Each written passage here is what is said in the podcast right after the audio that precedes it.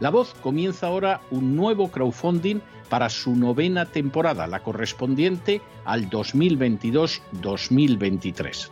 Lo hace además en unos momentos en que la libertad de expresión está más amenazada que nunca en décadas en España, en Hispanoamérica y en el resto del mundo. Una vez más, como en las temporadas anteriores, está en sus manos la conclusión o la continuidad del programa La Voz. Debido a la crisis económica creciente, al cambio del dólar en relación con el euro y sobre todo a la censura del programa en redes con su correspondiente desmonetarización, en esta novena temporada nos vemos obligados a subir el objetivo hasta la cifra de 130 mil dólares. Con el crowdfunding se mantiene la emisión en directo, en abierto y de forma gratuita del programa a través de YouTube, iBox, SoundCloud, Spotify, Apple Podcasts, Google Podcasts, Tunnel y Stitcher. Además, por supuesto, de encesarvidal.tv. De hecho, es este crowdfunding el que permitirá poder seguir emitiendo en cesarvidal.tv, ya que sin la continuidad de la voz no puede haber continuidad de contenidos en ese canal televisivo.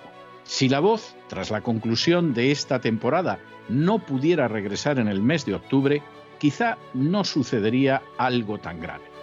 Una vez más, habría quedado de manifiesto, como tantas veces a lo largo de la historia de las naciones hispanas, que para muchos es preferible quejarse, protestar o amargarse a enfrentarse de manera práctica con un problema concreto. No pasaría nada. La voz simplemente dejaría de emitirse por la sencilla razón de que no hay suficientes personas dispuestas a asumir el apoyo de su causa, que es la de la libertad y de la verdad, la de la información independiente y la opinión rigurosa, la de la lucha contra las tiranías y contra aquellos proyectos que pretenden convertir en esclavos a los seres humanos. Si piensan que merece la pena seguir escuchando día a día la voz, son ustedes bienvenidos a la hora de contribuir al nuevo crowdfunding que permitirá que puedan escuchar este programa radiofónico una temporada más. Muchas, muchas, muchas gracias por todo. God bless you. Que Dios los bendiga.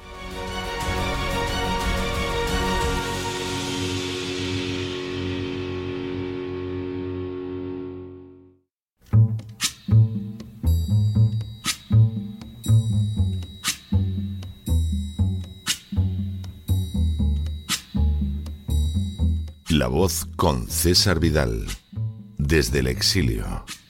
When the night has come and the land is dark and the moon is the only light we'll see. No, I won't be afraid. Oh, I won't be afraid just as long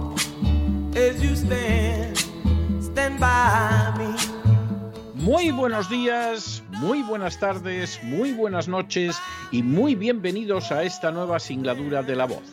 Soy César Vidal, hoy es el martes 21 de junio de 2017 y me dirijo a los hispanoparlantes de ambos hemisferios, a los situados a uno y otro lado del Atlántico y como siempre lo hago desde el exilio.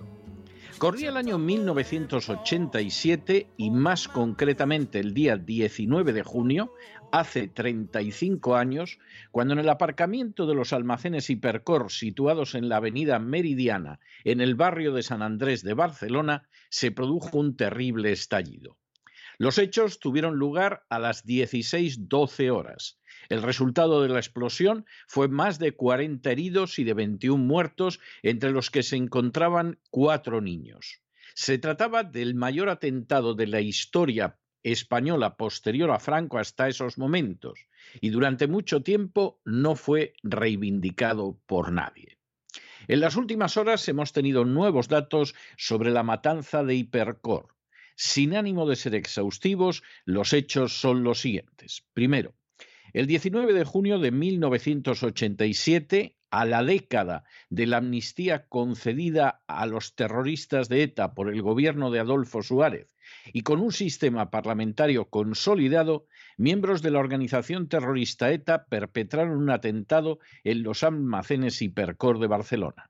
Segundo, para llevar a cabo la matanza, los terroristas utilizaron una mezcla consistente en unos 30 kilos de amonal y 100 litros de líquido inflamable. La combinación, que se guardó en unos bidones depositados en el maletero de un Ford Sierra previamente robado, tenía efectos semejantes a los derivados de un bombardeo realizado con napalm. Tercero, los terroristas estacionaron el automóvil con los explosivos en la primera planta del aparcamiento de Hipercor. El coche bomba estalló a las 16:12 horas, abriendo un cráter en el suelo y un agujero en el techo. Por ellos pasó una ola de fuego que abrasó y asfixió a empleados y clientes. Cuarto, el resultado final del atentado fue de 21 muertos, entre ellos cuatro niños y más de 40 heridos. En el establecimiento se hallaban un centenar de empleados y medio millar de clientes.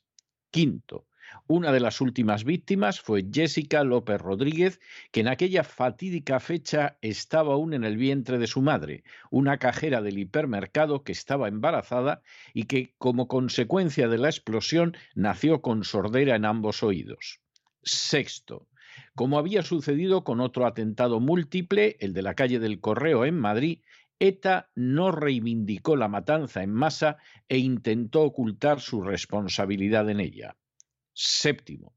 La autoría de ETA en el atentado de Hipercor solo se descubrió cuando se llevó a cabo la detención de una parte de los autores materiales el 5 de septiembre de 1987, entre ellos Josefina Hernaga Snot y Domingo Troitiño Arranz, en un piso de seguridad en Castelldefels, Barcelona. Octavo. Con posterioridad se sabría también que los terroristas no solo no manifestaron el menor arrepentimiento por el crimen múltiple, sino que además se jactaron y presumieron de él. Noveno. Las víctimas del atentado de Hipercor no recibieron ninguna ayuda del gobierno autonómico catalán e incluso a día de hoy son varios los que no han cobrado indemnización alguna. Décimo. Como sucedió con otros crímenes de ETA, la reacción de los nacionalistas fue la de cerrar filas ante el rechazo popular frente a hechos tan horribles. Un décimo. Los días 3 y 4 de enero de 2004, el dirigente de la Esquerra Republicana de Cataluña y miembro del Gobierno Nacional Socialista catalán, José Luis Carós Rovira, se reunió en Perpiñán con miembros de la misma organización terrorista que había llevado a cabo el atentado de Hipercor en tierras catalanas. Duodécimo. El 18 de febrero de 2004, ETA anunció una tregua en Cataluña después de la citada entrevista de Perpiñán con Carlos Rovira. A partir de ese momento, ETA no volvió a matar en Cataluña. Décimo tercero. Poco después, tras la llegada de José Luis Rodríguez Zapatero a la Moncloa, impulsado por los atentados del 11M, representantes del Partido Socialista y de la banda terrorista ETA se reunieron en el santuario jesuita de Loyola para realizar negociaciones. Décimo cuarto.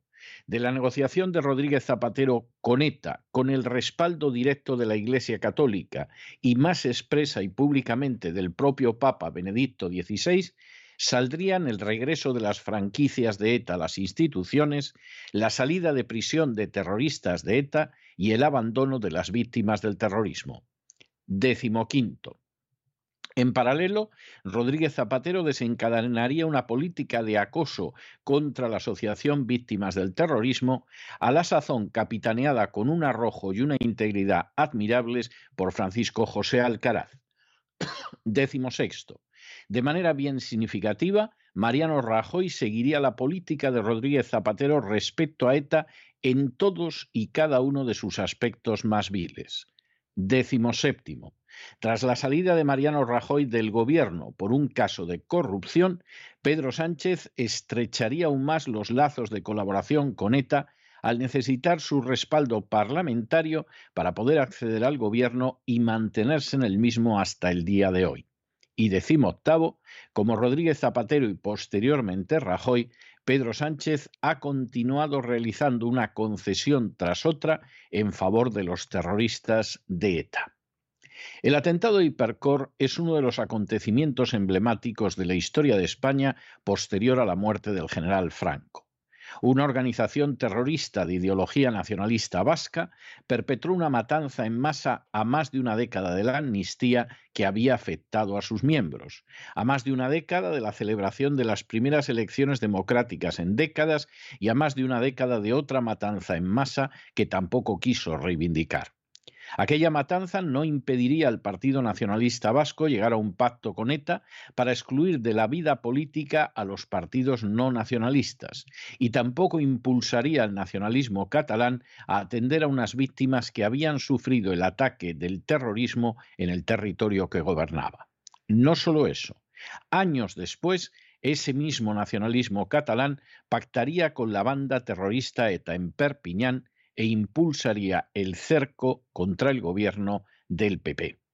Por su parte, el Partido Socialista, que a la sazón estaba en el gobierno, ni se ocuparía de las víctimas adecuadamente, ni luego, años después, con Rodríguez Zapatero y Montilla, se distanciaría de un nacionalismo catalán que estrechaba la mano de los asesinos de ETA. Semejante política, vil e ignominiosa, fue continuada por Mariano Rajoy y acentuada más si cabe por Pedro Sánchez. Si reflexionamos a fondo, podemos ver que buena parte del espectáculo bochornoso de los últimos años pudo intuirse entonces. La visión horrible de una matanza masiva no reivindicada por ETA, una ETA apoyada siquiera de manera indirecta por los nacionalistas y unas víctimas desatendidas cuando no despreciadas abiertamente por el Partido Socialista.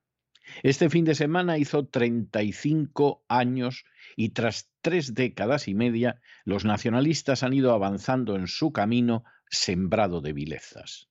No mucho mejor ha sido la conducta de un partido socialista que bajo la jefatura de Rodríguez Zapatero no dejó de realizar concesiones a los terroristas, ni tampoco la de un gobierno de Rajoy que no desanduvo tales bajezas sino que persistió en ellas, y tampoco la de uno bajo Pedro Sánchez, en el que los terroristas y los golpistas se han convertido en columnas irrenunciables para mantenerse en el poder. Precisamente por todo ello, hoy más que nunca es imperativo recordar. Es imperativo recordar quién fue y es ETA. Es imperativo recordar el papel que en su trayectoria criminal han tenido y tienen los nacionalistas vascos y catalanes. Es imperativo recordar la actuación del Partido Socialista a partir de Rodríguez Zapatero y hasta el día de hoy. Y es imperativo recordar que el gobierno del Partido Popular que presidió Mariano Rajoy se limitó a seguir la senda de Rodríguez Zapatero. Todo ello es imperativo porque la sociedad española, desde sus cúspides más elevadas a sus segmentos más bajos, aún tiene una deuda con las víctimas del terrorismo de ETA, y esa deuda innegable y de pago obligatorio se resume en tres palabras. Memoria, dignidad y justicia. Pero no se dejen llevar por el desánimo o la frustración. Y es que a pesar de que los poderosos muchas veces parecen gigantes, es solo porque se les contempla de rodillas y ya va siendo hora de ponerse en pie. Mientras tanto, en el tiempo que han necesitado ustedes para escuchar este editorial, la deuda pública española ha aumentado en más de 7 millones de euros y una parte no pequeña va a los bolsillos de ETA a través de las propias instituciones españolas. Muy buenos días, muy buenas tardes, muy buenas noches. Les ha hablado César Vidal desde el exilio. Que Dios los bendiga.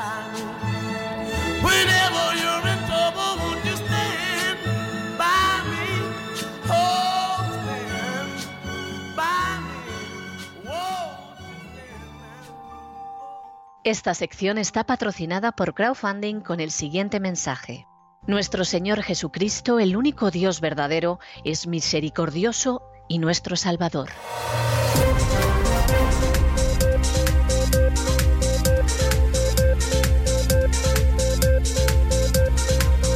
Las noticias del día.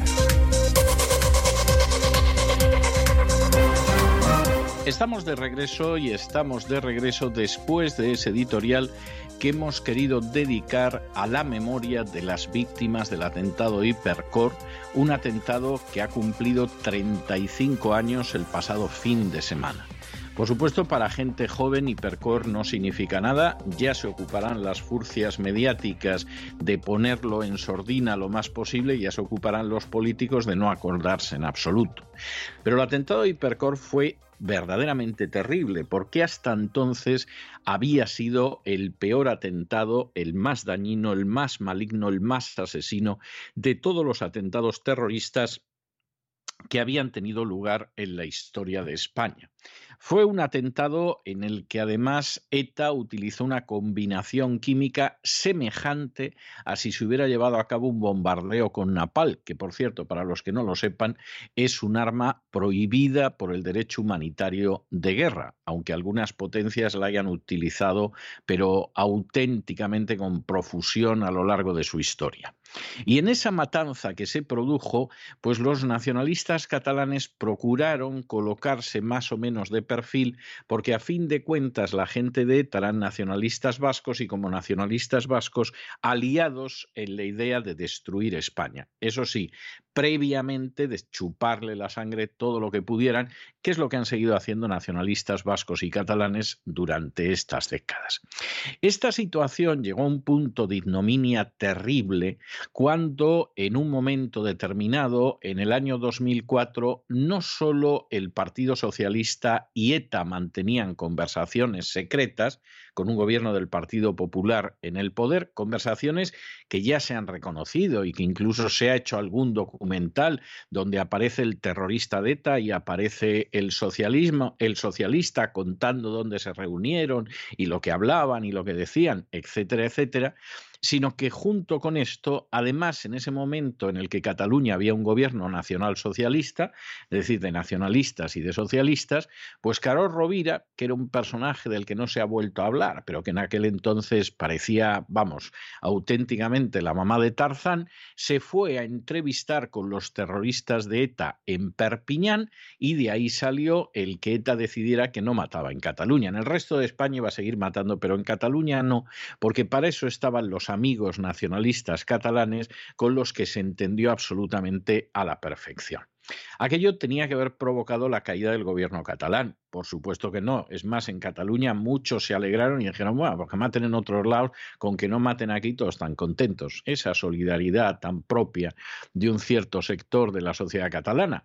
En el resto de España esto tendría que haber sido el final de la carrera de Rodríguez Zapatero, pero ahí siguió Rodríguez Zapatero por su cara bonita ese mismo año, el 11 de marzo, se producen los atentados del 11 de marzo, ese sí que fue hasta la fecha y esperemos para siempre el mayor atentado de la historia de España, el mayor atentado terrorista, y sobre la ola de los atentados, surfeando sobre ella, Rodríguez Zapatero llegó a la Moncloa. Lo que vino a continuación, pues hombre, hay gente que no lo recordará o que no lo sepa, porque claro, ha pasado casi dos décadas. Pero lo que vino a continuación fue terrible. Rodríguez Zapatero llegó a un acuerdo con los nacionalistas catalanes para un estatuto absolutamente inconstitucional.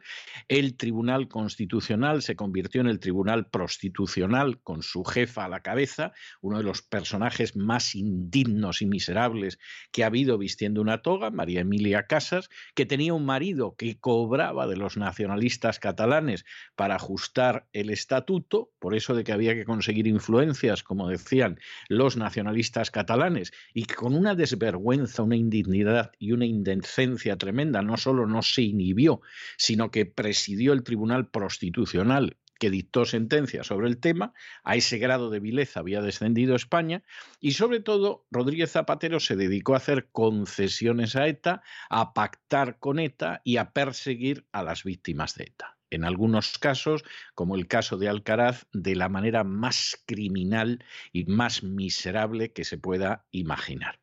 En un momento determinado, el Partido Socialista pierde las elecciones después de dos terribles mandatos de Zapatero y viene Rajoy, al que muchos consideraban que iba a ser un salvador. Algunos que conocíamos a Rajoy no nos hacíamos ninguna ilusión porque sabíamos la catadura moral, la pasta ética de Rajoy, es decir, ninguna, ninguna digna. Y cuando Rajoy siguió en esta línea, hacia ETA, es decir, siguió el camino de Zapatero, a muchos no nos extrañó. Lamentablemente, la sociedad española que se había movilizado de manera masiva contra la política antiterrorista, no, proterrorista de Rodríguez Zapatero, cuando Rajoy llevó a cabo esa misma política, como ya Rajoy consideraban que era uno de los nuestros, pues no se lanzaron a la calle lo cual también demuestra que, en fin, el pueblo español a veces deja mucho que desear. Y lo que siguió, Rajoy, que fue la política de Zapatero en el mismo sentido de concesiones a unos asesinos y a unos criminales, pues luego llegó Pedro Sánchez y ahí la cosa fue absolutamente la locura, porque encima necesitaba la gente de Bildueta, como necesitaba los golpistas del nacionalismo catalán para llegar al poder y por supuesto pactó con ellos, sin ningún tipo de discusión. Esto es vergonzoso este fin de semana se cumplieron los 35 años de la matanza de Hipercor, un silencio casi absoluto, no vamos a decir que total, pero casi, casi absoluto en los medios, casi absoluto en las furcias mediáticas, casi absoluto en los políticos. Esto es algo que al respecto no tiene más vuelta de hoja. Es así de claro y es así de evidente. Y claro, en medio de, de, esa situación, pues hay que recordar por supuesto, se puede arrojar a las víctimas de ETA por el vertedero de la historia, que es lo que pretenden muchísimos, tanto en el Partido Popular como en el Partido Socialista, pero lo suyo es recordarlas. Porque esas víctimas merecen memoria, dignidad y justicia. Una memoria, una dignidad y una justicia que el Partido Socialista, por lo menos en este siglo, desde Zapatero les ha negado. Y el Partido Popular por lo menos desde Rajoy en este siglo, les ha seguido negando.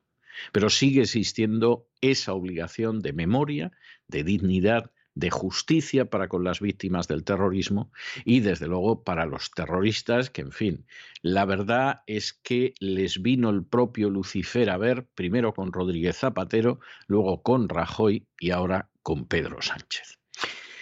Rindamos ese homenaje y pasemos a los temas del día que, como siempre saben ustedes, en este boletín informativo empiezan con España y empiezan con una noticia realmente importante y es que Mónica Oltra, a la que tras dos años de combatir de manera denonada e incansable Cristina Seguí, la ha citado el juez y presuntamente puede ser enjuiciada por haber protegido a su marido de la acusación de haber abusado sexualmente de una niña, no solo haberlo protegido, en fin, porque le diera abrazos o le hiciera tilas, sino porque utilizó el aparato de poder que tenía desde el gobierno valenciano para intentar machacar a la víctima y salvar a su marido, que era el victimario, bueno, pues Mónica Oltra, después de esto, insistimos, fruto directo y prácticamente solitario de la tarea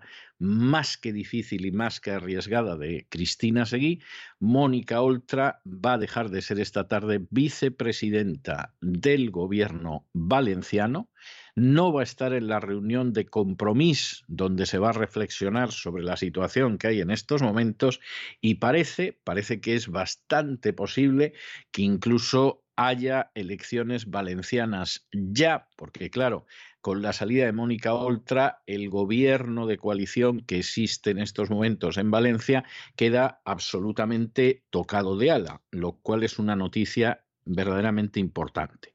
Del único lugar del que no se va Mónica Oltra es del escaño que tiene, en las Cortes Valencianas y no se va porque, lógicamente, gracias a esa ley española que está llena de privilegios y que concede todo tipo de protecciones a las castas privilegiadas, pues tiene la condición de aforada y, claro, con la condición de aforada resulta mucho más difícil juzgarla.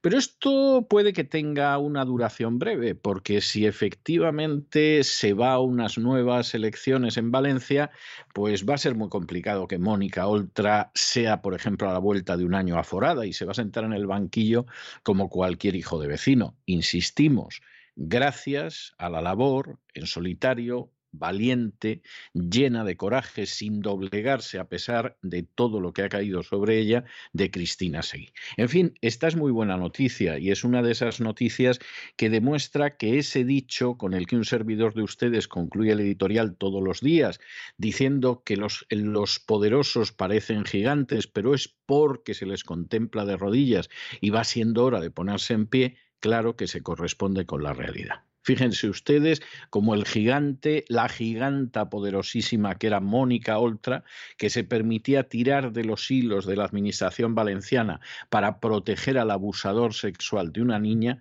bueno, pues al final, cuando alguien se ha puesto de pie, en esta situación estamos y a aquella situación vamos a llegar, pero hay que ponerse en pie, claro.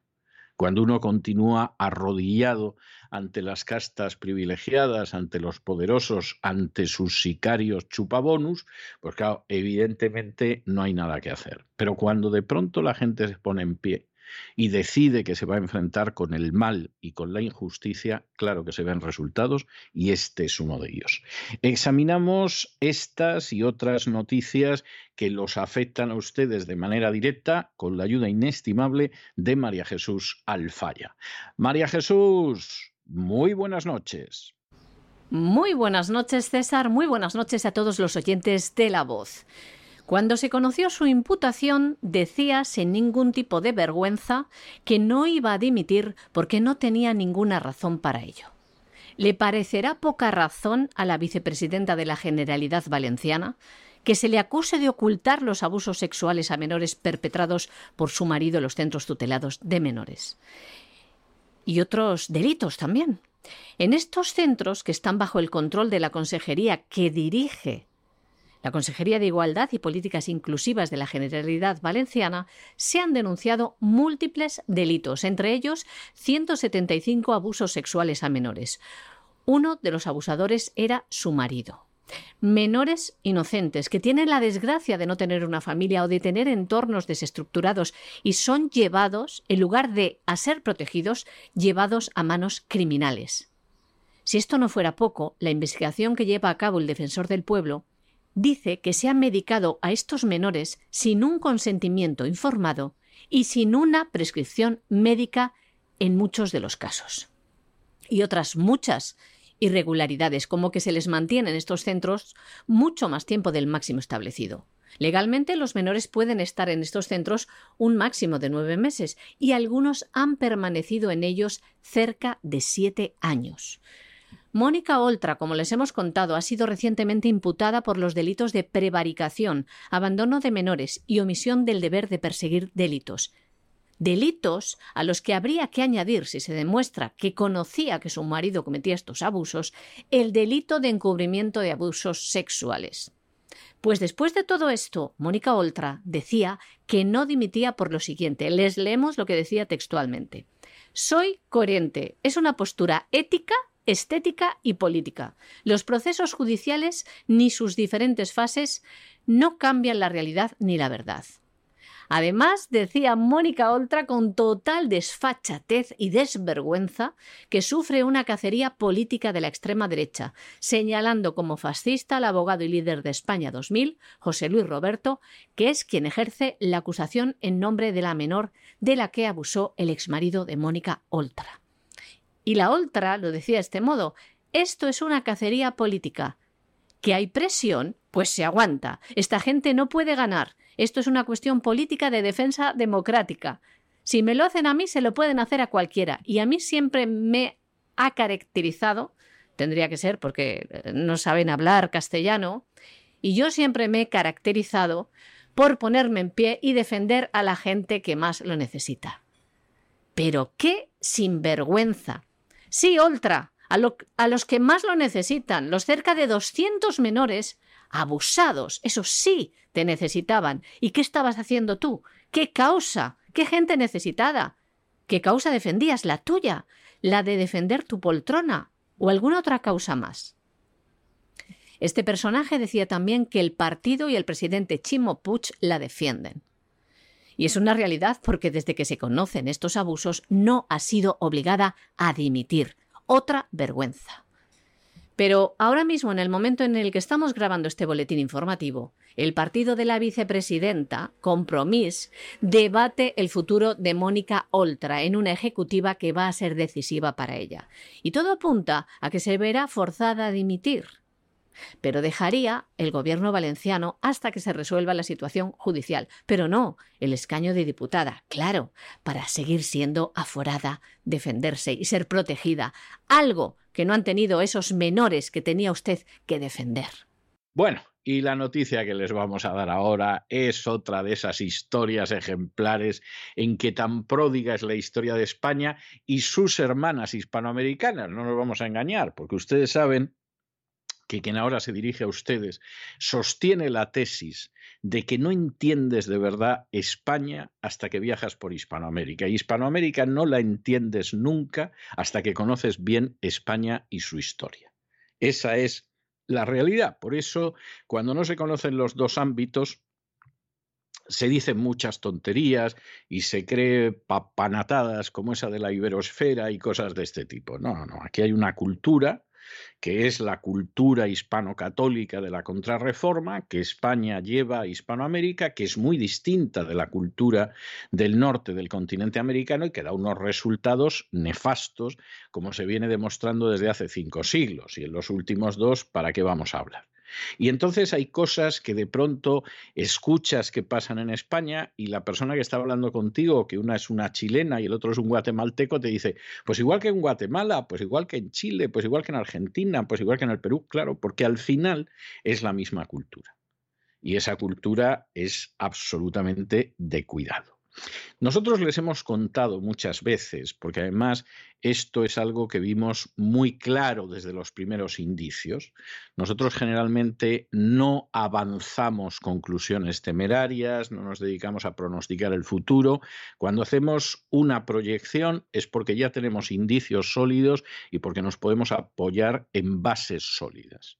Y entonces ya decimos, ojo, que esto puede acabar acá, que esto puede acabar allá, esto es lo que va a pasar. Y nosotros les advertimos desde el principio que el coronavirus iba a servir para hacer unos negocios turbios tremendos. Incluso dedicamos algún editorial a mostrar cómo ya se estaban concediendo a dedo negocios que tenían que ver con el coronavirus. Bueno, pues de esto han ido saliendo algunas cosas, pero ahora empiezan a salir de manera masiva. Y concretamente, empresas suministradoras de material sanitario ya han denunciado al gobierno por incumplimiento del acuerdo marco de materiales contra el COVID. Bueno, ¿qué significa esto? Pues verán ustedes.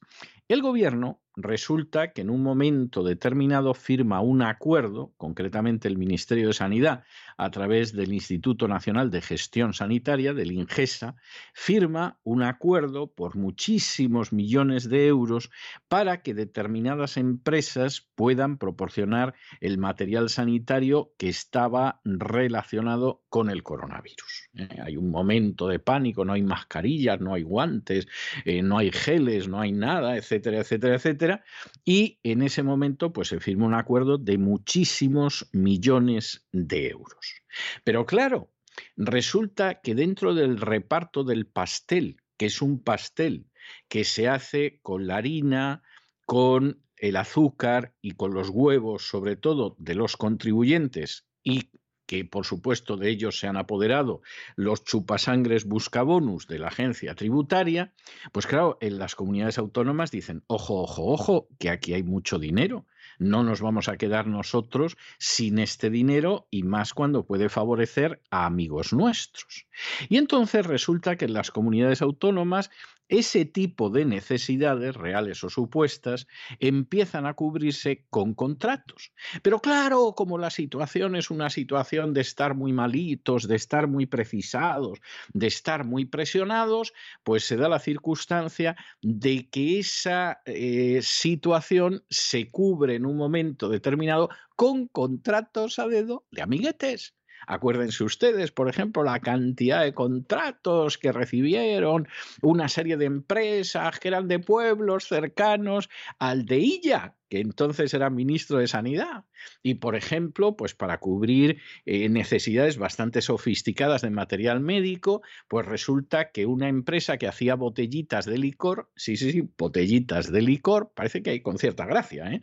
Bueno, pues esa empresa le dieron un contrato millonario y entonces pues claro, las comunidades autónomas dijeron esto, esto, que, pero ¿qué, va a hacer el ministro de Sanidad si nosotros tenemos una consejería de sanidad y el dinero se lo podemos dar a amiguetes, etcétera, etcétera? Bueno, ahí hicieron las Américas, las Indias, determinados políticos y determinadas empresas que sin ningún tipo de control administrativo, de manera totalmente digital, es decir, a dedos, se llevaron los contratos. Bien, pero claro, las otras empresas que habían firmado el contrato con el Ingesa y que empiezan a comprar mascarillas, empiezan a comprar gel, empiezan a comprar guantes y después no se lo compran porque se da la circunstancia de que hay otros amiguetes a los que les hemos dado el contrato a dedo, bueno, pues todos estos pierden millones de euros. Y es más, es más, resulta que al final el gobierno parece que no llegó a adjudicar ni siquiera un 7% de los productos que lícito hace más de dos años. Claro, ¿qué pasa con estas empresas? Pues que se han unido y han dicho vamos a demandar al gobierno. Porque claro, ustedes nos dijeron que nos hiciéramos con estos materiales, que ustedes nos los iban a comprar, tuvimos que hacer un desembolso previo para comprar mascarillas o lo que fuera, hemos perdido tantos millones de euros y luego ustedes esto no nos lo ha pedido nadie. Y no nos lo ha pedido nadie porque, claro, en las comunidades autónomas se dio los negocios a empresas de amiguetes y además a dedo. Y entonces, mire usted, yo he perdido 3 millones de euros y usted me tiene que dar esto. Mire usted, yo he perdido 2 millones y medio de euros y usted me tiene que indemnizar. Mire usted que yo he perdido cerca de 4 millones de euros y usted esto me lo tiene que compensar. Y claro, la demanda que se le viene ahora encima al gobierno es de campeonato. Claro que no están preocupados, porque para eso hay unos sicarios en la agencia tributaria que se van a encargar de sacar ese dinero y muchísimo más a los pobres contribuyentes, de tal manera que si al final hay que pagar a esta gente, pues se la paga. Y por supuesto, han hecho unas fortunas inmensas a costa del coronavirus, infinidad de amiguetes en las distintas comunidades autónomas, gobernar a quien gobernara, pero por supuesto siempre situados en la cercanía del poder. Porque es lo que tiene el Estado de las autonomías, que mm, la administración no la mejora, pero la corrupción la multiplica y eso es algo más que demostrado ya desde hace muchísimos años y no podía ser de otra manera. Si esto ha pasado con los geles, con las mascarillas, con los guantes, ustedes imagínense lo que habrá pasado con las dichosas vacunas.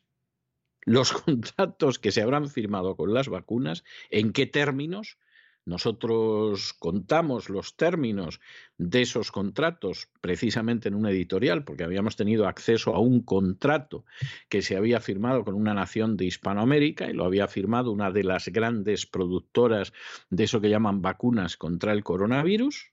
Bueno, pues ustedes imagínense los negocios que se habrá hecho con eso. El coronavirus ha sido un gran negocio, pero ha sido un gran negocio para los de siempre, para los que están en las castas privilegiadas. Para los pobres infelices ha sido una reclusión inconstitucional, aunque luego no ha dimitido ningún gobierno. Alguno incluso ha sacado después mayoría absoluta, como ha sido el caso de Bonilla en Andalucía. Y ha sido, por supuesto, la ruina de muchísima gente y el desempleo de mucha gente, sin ninguna razón. Pero, en fin, es, es, lo que pasa. Es lo que pasa. Cuando te crees lo que te dicen determinadas furcias mediáticas y determinados políticos en vez de pensar por ti mismo, pues lo que sucede es que te quitan la libertad, te vacían la cartera, te arruinan, te dejan en el paro y encima, como a alguien se le ocurra protestar, lo llaman rata, cucaracha y bebelejías. Es que es lo que tiene este mundo, por eso hay que conocerlo. Cientos de millones de euros en material y productos sanitarios contra el COVID-19 se acumulan en almacenes. Muchos de ellos están a punto de caducar. El Ministerio de Sanidad, a través de su Instituto Nacional de Gestión Sanitaria, el INGESA, ha hecho perder mucho dinero a decenas de empresas españolas durante el primer año de la pandemia. Ahora ellas demandan al Gobierno por millones de euros por incumplir el acuerdo marco de materiales contra el COVID-19.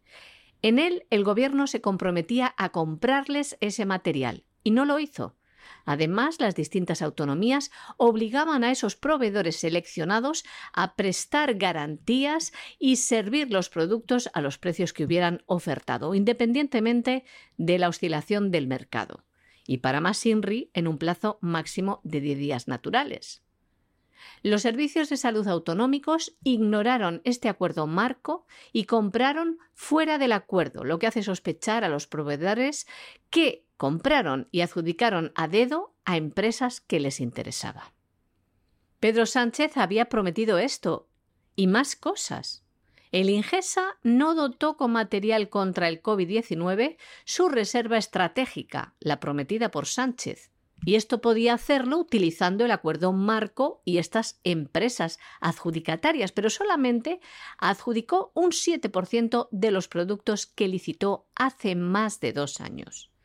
Pero ¿recuerdan ustedes los contratos que hicieron sobre todo en Cataluña a dedo a empresas que jamás se habían dedicado al tema sanitario? ¿Recuerdan ustedes las EPIs defectuosas? Los test que tenían un índice de error superior al porcentaje, es decir, que fallaban como una escopeta de feria, y cosas muy graves. Recuerdan que también les contamos aquí cómo trajeron respiradores que no aguantaban ni un traslado en una ambulancia, según nuestras fuentes, a las que les dimos a conocer el modelo, y esos respiradores se llevaban a las UCIs, mientras miles de empresas se prestaban a entregar incluso gratuitamente muchos respiradores y fueron desechados por el gobierno. Opacidad, oscurantismo, contratos con empresas que no tenían ni una dirección o decían dedicarse a un objeto social distinto una actuación y gestión criminal que supuso el contagio y las muertes de muchos ciudadanos. Ahora, si estas empresas que se han acogido a este acuerdo marco y que se han quedado con el material en los almacenes y han perdido ese dinero, si estas empresas ganan el juicio, no van a ser, señores, los miembros del gobierno, los que paguen esa indemnización, sino que ese dinero saldrá de nuestros bolsillos de los bolsillos de las familias de esos ciudadanos que han muerto por la avaricia y la maldad de estos dirigentes que dicen mirar por nuestros intereses. Bueno, y nos vamos en estos momentos a Hispanoamérica y nos vamos en estos momentos al Ecuador.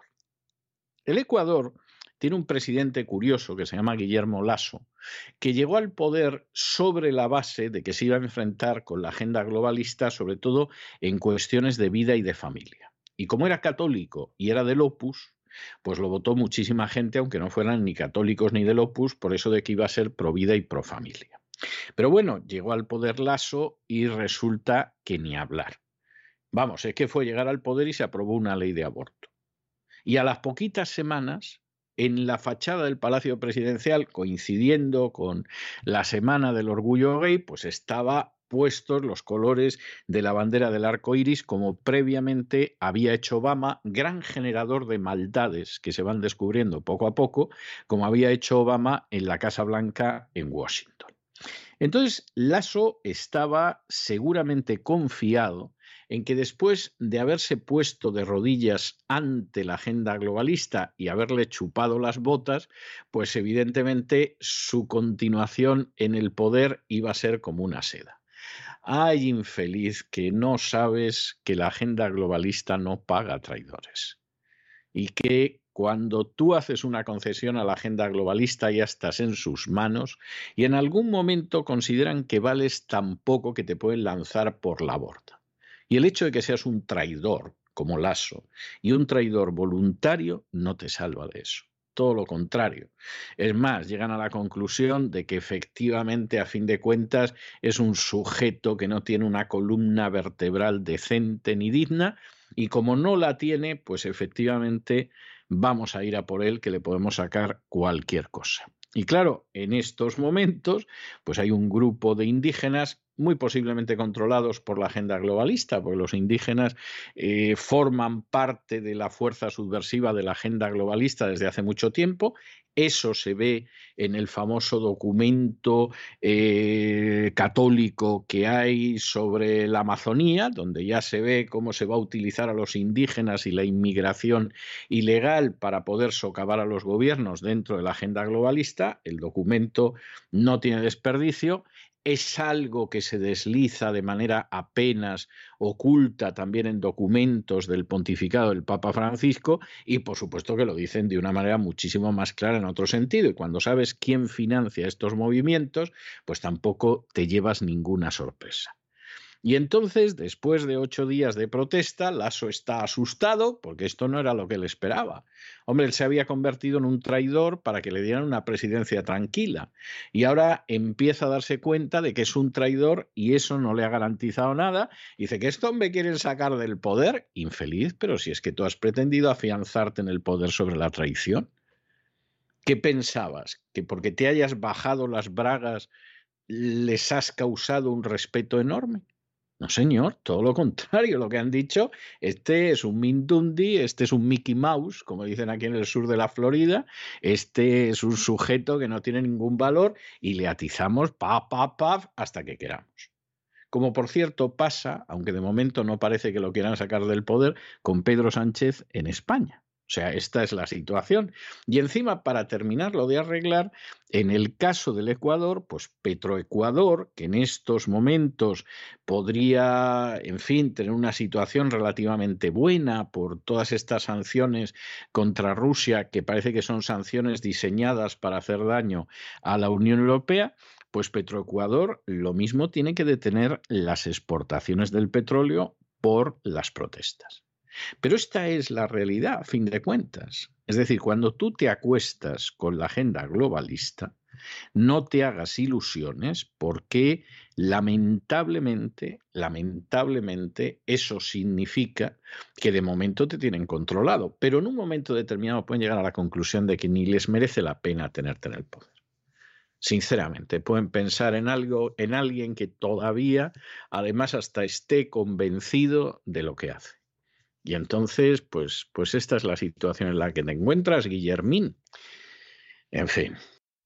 El jefe de Estado de Ecuador, Guillermo Lasso, ha hecho un llamamiento a la paz y también ha asegurado que lo que buscan los manifestantes en las calles es votarle, es decir, sacarle del poder. Asegura que no va a permitir que se imponga el caos y que debe proteger a sus ciudadanos y que va a luchar siempre por defender la democracia y la voluntad del pueblo ecuatoriano ha decidido extender el estado de excepción a seis provincias tras ocho días de protestas. En su cuenta de Twitter colgaba vídeos en los que se podían ver las reuniones que ha tenido el gobierno con los líderes indígenas a lo largo de su mandato y también explicaba cómo su administración ha tendido la mano y llamado al diálogo, pero añadía, ellos no quieren la paz. Hay que recordar que además de estas últimas protestas, las reivindicaciones de los líderes indígenas se repiten en el tiempo. Ya en el año 2019, la Confederación de Nacionalidades Indígenas de Ecuador, CONAIE, convocó otras manifestaciones, unas protestas que fueron violentas y que comenzaron por un decreto del gobierno que eliminaba históricos subsidios a la gasolina, unos subsidios que después de las protestas para aplacarlas fueron derogados. Unas manifestaciones revolucionarias en las que murieron una decena de personas. Más de 1.500 resultaron heridas. 435 de ellas, de los heridos, eran miembros de las fuerzas de seguridad.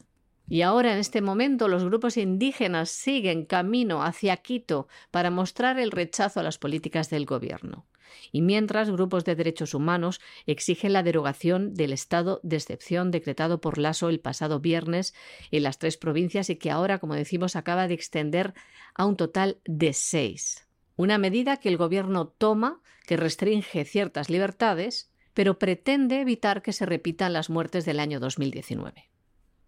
Y estas protestas va a tener también consecuencias económicas en el sector del petróleo. Así lo comentaba Ítalo Cedeño, director ejecutivo de la Petrolera Estatal de Ecuador, que ha dicho que Petroecuador podría verse obligada a suspender las exportaciones si las protestas continúan interrumpiendo la producción. También ha dicho que la producción de petróleo podría caer en más de la mitad, a 130.000 barriles por día para fin de mes si las protestas continúan. Hasta ahora las protestas solo han obligado a la empresa a reducir la producción en unos 29.000 barriles por día. Los manifestantes tienen como objetivo los principales campos de la compañía, que representa el 80% de la producción de petróleo del exmiembro de la OPE, Petroecuador. Los bloqueos de carreteras han aumentado en estas manifestaciones a más de 70 Además, esta semana de disturbios ha socavado los bonos del país. El Gobierno ha dicho que está dispuesto a negociar, pero rechaza el aumento de los subsidios y quitar el estado de excepción. Guillermo Lasso también ha anunciado un aumento del 10% en el pago mensual a las familias pobres, el alivio de la deuda de los bancos públicos y la duplicación del presupuesto educativo para la educación bilingüe en español y lenguas indígenas.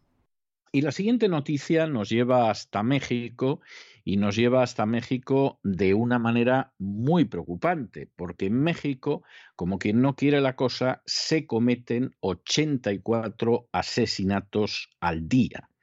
Esta es una cifra verdaderamente escalofriante. Que entre enero y mayo de este año se hayan registrado más de 12.700 homicidios dolosos, es algo verdaderamente increíble. Que encima hubiera un repunte entre los meses de abril y mayo, pues es escalofriante. Y claro, aquí nos encontramos con que en última instancia México, lamentablemente, porque es un país al que le sobran recursos para ir bien, pero México es un país con una enorme inseguridad donde al menos en ciertas partes de su territorio da la sensación de que lo que hay es un Estado fallido. Empezando por Guanajuato, que ocupa el primer lugar en homicidios, pero luego siguiendo por Michoacán, por el Estado de México, la Baja California, Jalisco, Sonora.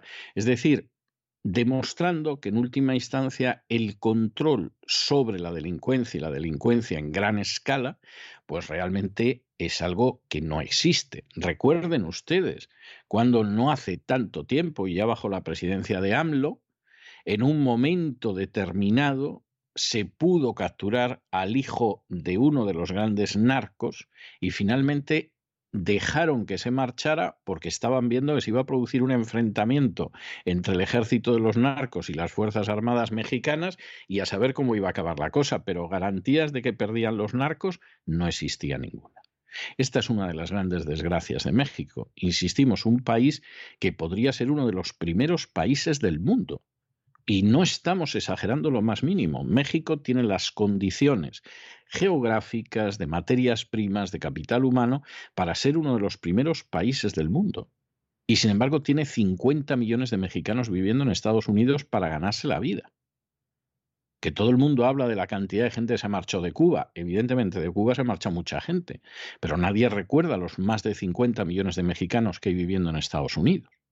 Por cierto, mexicanos que son los que sostienen en pie el aparato del Estado mexicano. El aparato del Estado mexicano se sustenta con las remesas de los mexicanos que se han ido a trabajar a Estados Unidos y envían dólares a su país natal. Como esas remesas se cerraran, bueno, el Estado mexicano no aguantaba en pie ni siquiera una semana. Es para reflexionar, ¿eh? es para reflexionar.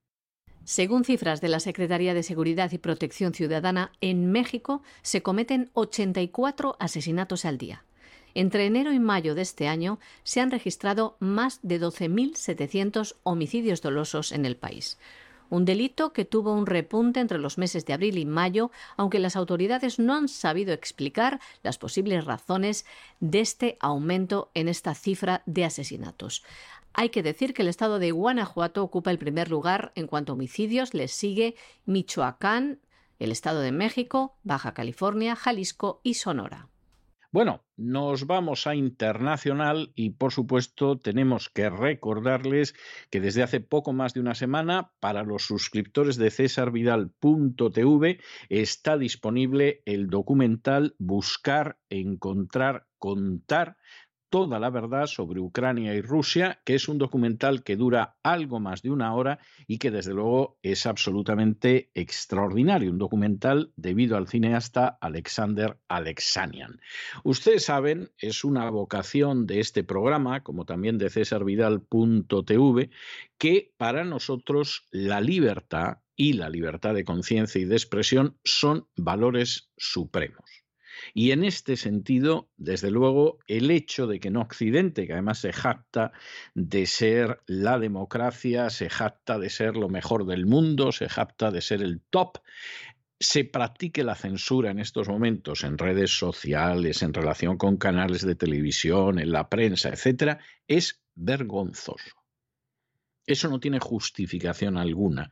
Y eso, eso lamentablemente lo único que hace es erosionar de una manera que no sabemos si será irreversible los sistemas democráticos. Nosotros estamos en contra de esa censura. Se practique donde se practique y la dirija quien la dirija.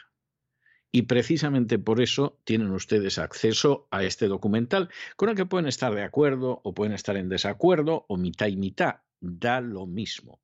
Pero nosotros siempre nos vamos a enfrentar con las formas de censura y siempre vamos a defender la libertad y la verdad. Y por cierto, tienen ustedes todavía en cesarvidal.tv dos magníficos documentales dirigidos por Oliver Stone acerca de la situación en Ucrania antes de la anterior crisis, pero mostrando las raíces de esa crisis. Y entramos ya en la información internacional y aquí nos encontramos con una de estas situaciones en las que dices, desde luego hay gente que quiere ir a una tercera guerra mundial y además se está prestando a hacer el papel y no saben el bofetón que se pueden llevar si Dios no lo quiera, estalla un conflicto generalizado. Lituania, que es una república del Báltico, que la mayoría de la gente, si ustedes ahora mismo les dieran un mapa de Europa, no conseguirían ubicar dónde está, pues ha decidido provocar a Rusia. Y ha decidido que Kaliningrado, que es una ciudad rusa que pertenece a Rusia, la va a bloquear Lituania porque eh, tiene que cruzarse el, eh, tiene que cruzarse el mar Báltico, eh, tiene que pasarse por Lituania y entonces las comunicaciones entre la rusa Kaliningrado y Rusia las va a bloquear Lituania. Según ella, porque se da la circunstancia de que hay unas sanciones contra Rusia.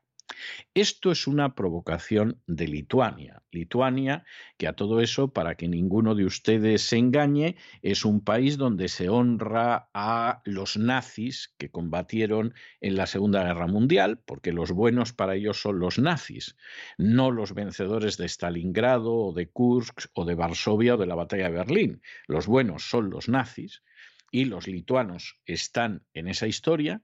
Lituania, donde todavía un porcentaje de la población grande son rusos, a los que hacen la vida difícil, impidiéndoles, por ejemplo, que utilicen su idioma, porque claro, eso es intolerable para los nacionalistas. Piensen ustedes en algunos nacionalistas que hay también en territorio español. Y Lituania además es una república del Báltico que accede a la independencia gracias a los comunistas lituanos. Es decir, cuando la Unión Soviética se desploma en el año 91, los comunistas lituanos deciden hacerse independientes porque llegan a la conclusión de que en una Lituania independiente van a tener un cargo más importante que si Lituania sigue unida a Rusia y entonces son solo jefes provinciales. De esa manera son jefes nacionales. Y son todos del Partido Comunista de la Unión Soviética. O sea, no, no se crean ustedes otras pavadas al respecto la independencia de una serie de repúblicas que se producen cuando la disolución de la Unión Soviética está siempre impulsada por miembros del Partido Comunista de la Unión Soviética que llegan a la conclusión de que en una Georgia independiente van a ser más importantes o en una Estonia independiente van a ser más importantes y todos ellos son miembros del Partido Comunista y tienen los resortes del poder. En algún caso, además, han tenido un poder muy grande en la Unión Soviética. Por ejemplo, Sebarnache, que era el ministro de Asuntos Exteriores de Gorbachev durante la Unión Soviética, es decir, vamos, ese no estaba ahí porque fuera un liberal, sino porque era un miembro del Partido Comunista, nomenclatura pata, negra, se convierte en presidente de Georgia. ¿Porque quiere democratizar Georgia? No me haga usted reír. Porque ser presidente de Georgia pues, tiene mucho más empaque que ser simplemente un ministro o un alto funcionario de Rusia. Y entonces vamos a la independencia. Igual que en España, pues hay gente que sueña con esa independencia de Cataluña o de las Vascongadas, etcétera, porque claro, no es lo mismo ser presidente que ser simplemente el Lendakari, que a fin de cuentas es un jefecillo regional. Y no es lo mismo ser el presidente de la nación catalana que ser, pues eso, el molt honorable, que a fin de cuentas, pues es el presidente de un gobierno regional, que chupa mucho, pero no pasa de ser un gobierno regional. Y eso es lo que pasa en la antigua Unión Soviética. Y Lituania, pues es uno de los países.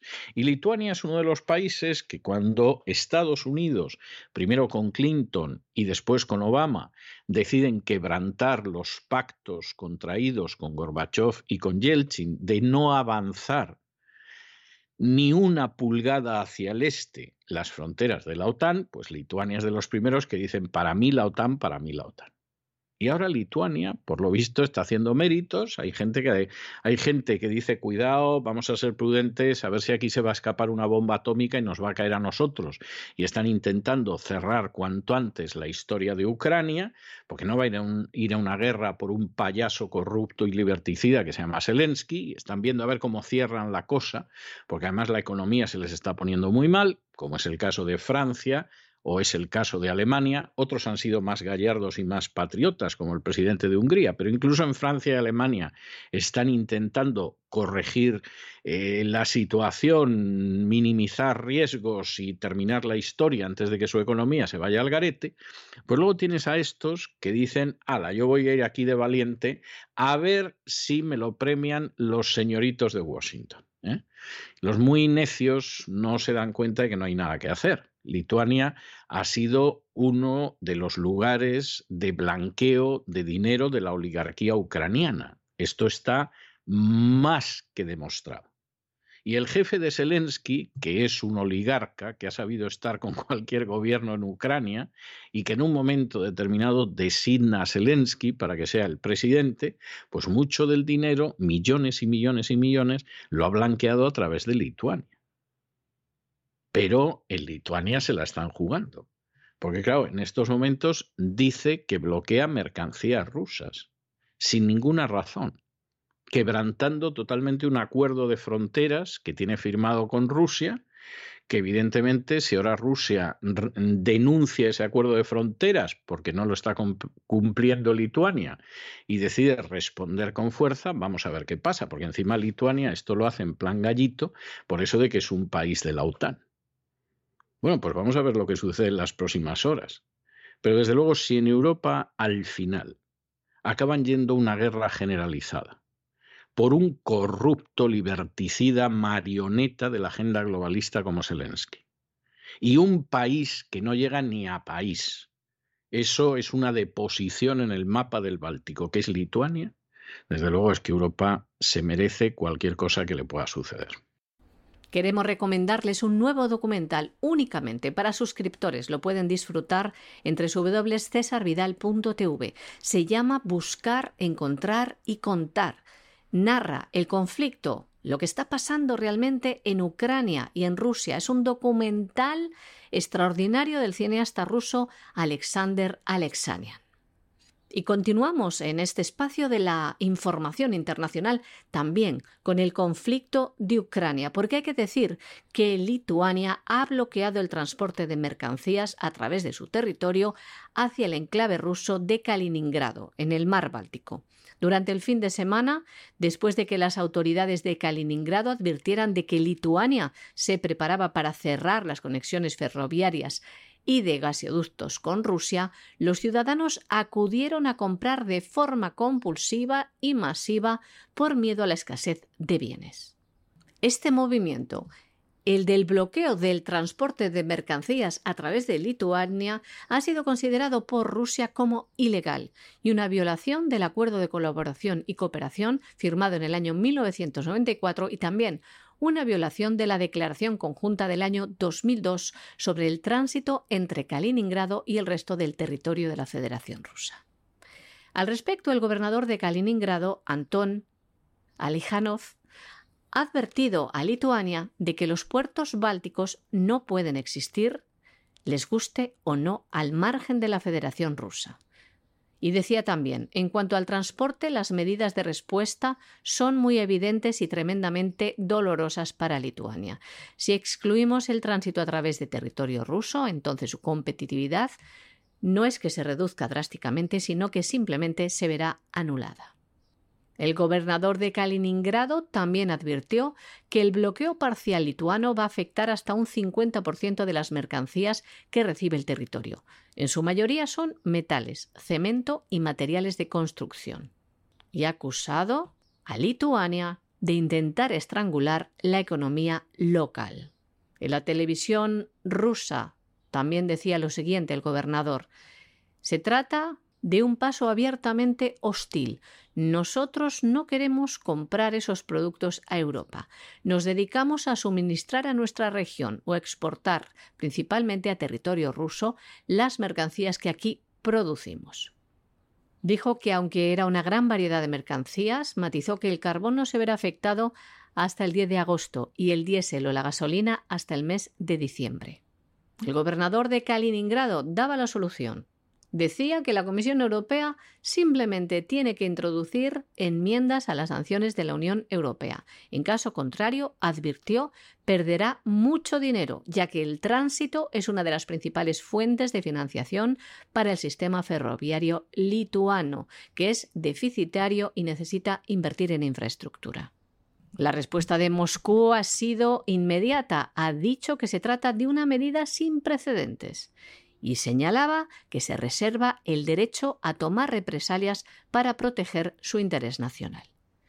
Ante esto, Josep Borrell, jefe de política exterior de la Unión Europea, ha dicho que las represalias rusas siempre preocupan y añadían que la información que está transmitiendo el Kremlin no es del todo veraz porque Lituania simplemente estaba aplicando el régimen de sanciones de la Unión Europea. Como les hemos explicado, el gobernador de Kaliningrado también ha dicho que es la Unión Europea quien tiene que tomar medidas. Pero, ya ven, miran para otro lado, porque tienen un interés muy claro. Y Borrell seguía explicando esto del siguiente modo. Les leemos. No hay un bloqueo. El tránsito terrestre entre Kaliningrado y otras partes de Rusia no ha sido prohibido. El tránsito de personas y bienes tampoco están sancionados y además Lituania no ha adoptado ninguna restricción nacional unilateral. Todo lo que están haciendo ha sido consecuencia de una consulta previa con la Comisión que le ha dado las pautas a seguir. Y vamos a terminar hoy nuestro boletín informativo con un tema bastante, bastante relevante, y es que Israel va hacia nuevas elecciones. Finalmente, el gobierno que hay en Israel que tiene como primer ministro a Naftali Bennett y como ministro de Asuntos Exteriores a Yair Lapid, pues finalmente han anunciado que van a presentar un proyecto de ley para disolver el Parlamento e ir hacia nuevas elecciones. Eh, la situación es que en última instancia, la semana pasada, Bennett perdió una más que frágil, frágil, frágil mayoría parlamentaria eh, especialmente después de que hubo una diputada derecha que se llama Edith Salman, que, Silman, perdón, que decidió que salía de la agrupación en la que estaba y que se sumaba al Likud, que es el partido eh, de derechas a, a, su manera también, a la israelí que dirige Benjamín Netanyahu, y en ese momento, pues gracias a la transfuga, no hay manera de mantener en un sistema parlamentario, además totalmente proporcional, como es el israelí, el gobierno actual, hay que ir a nuevas elecciones y vamos a ver lo que pasa, porque lo mismo, en un momento determinado, pues Netanyahu va a regresar otra vez al poder. Netanyahu, que es un pésimo, es un pésimo gobernante, es un habilísimo político, hay que reconocer que tiene una capacidad maniobrera más que notable, pero es realmente es un pésimo gobernante y esto vuelve a señalar la crisis que en estos momentos está viviendo el gobierno israelí.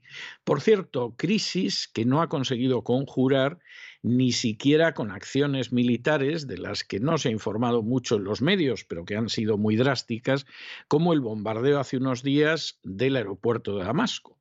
Eh, es triste decir esto, pero las crisis de gobierno en Israel a veces se solucionan con acciones militares en el exterior, que da la sensación de que, bueno, tienes que apoyar al gobierno ahora, no puedes abandonar ahora el gobierno en una situación de seguridad nacional, todos cerramos filas detrás del primer ministro, pero bueno, esto cuela en ocasiones o ha colado en ocasiones y hay otras ocasiones que no.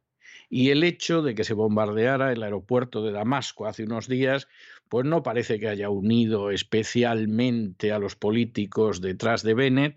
Aquí vamos a ir a nuevas elecciones y vamos a ver lo que pasa. El primer ministro israelí, Naftali Bennett, y su ministro de Asuntos Exteriores, Yair Lapid, anunciaban ayer que presentarán un proyecto de ley para disolver el Parlamento con el fin de buscar unas nuevas elecciones. El pasado miércoles, Bennett perdió su mayoría parlamentaria tras una oleada de renuncias, especialmente la de la diputada de derecha Edith Silman, quien anunció su unión al partido conservador el Likud, dirigido por el ex primer ministro Benjamin Netanyahu. De este modo, el gobierno de esta coalición pierde su mayoría parlamentaria. Hay que recordar que en el mes de junio del año 2021 la oposición de Israel llegaba a un acuerdo para formar gobierno sin el principal aliado del país, el Likud, y poner fin así a 12 años de gobiernos del primer ministro Benjamin Netanyahu. Se creó una alianza de ocho partidos heterogéneos, incluyendo un partido árabe. Se consiguió una mayoría parlamentaria, pero dividida políticamente. Y hasta aquí hemos llegado con nuestro boletín de hoy. María Jesús, muchas gracias.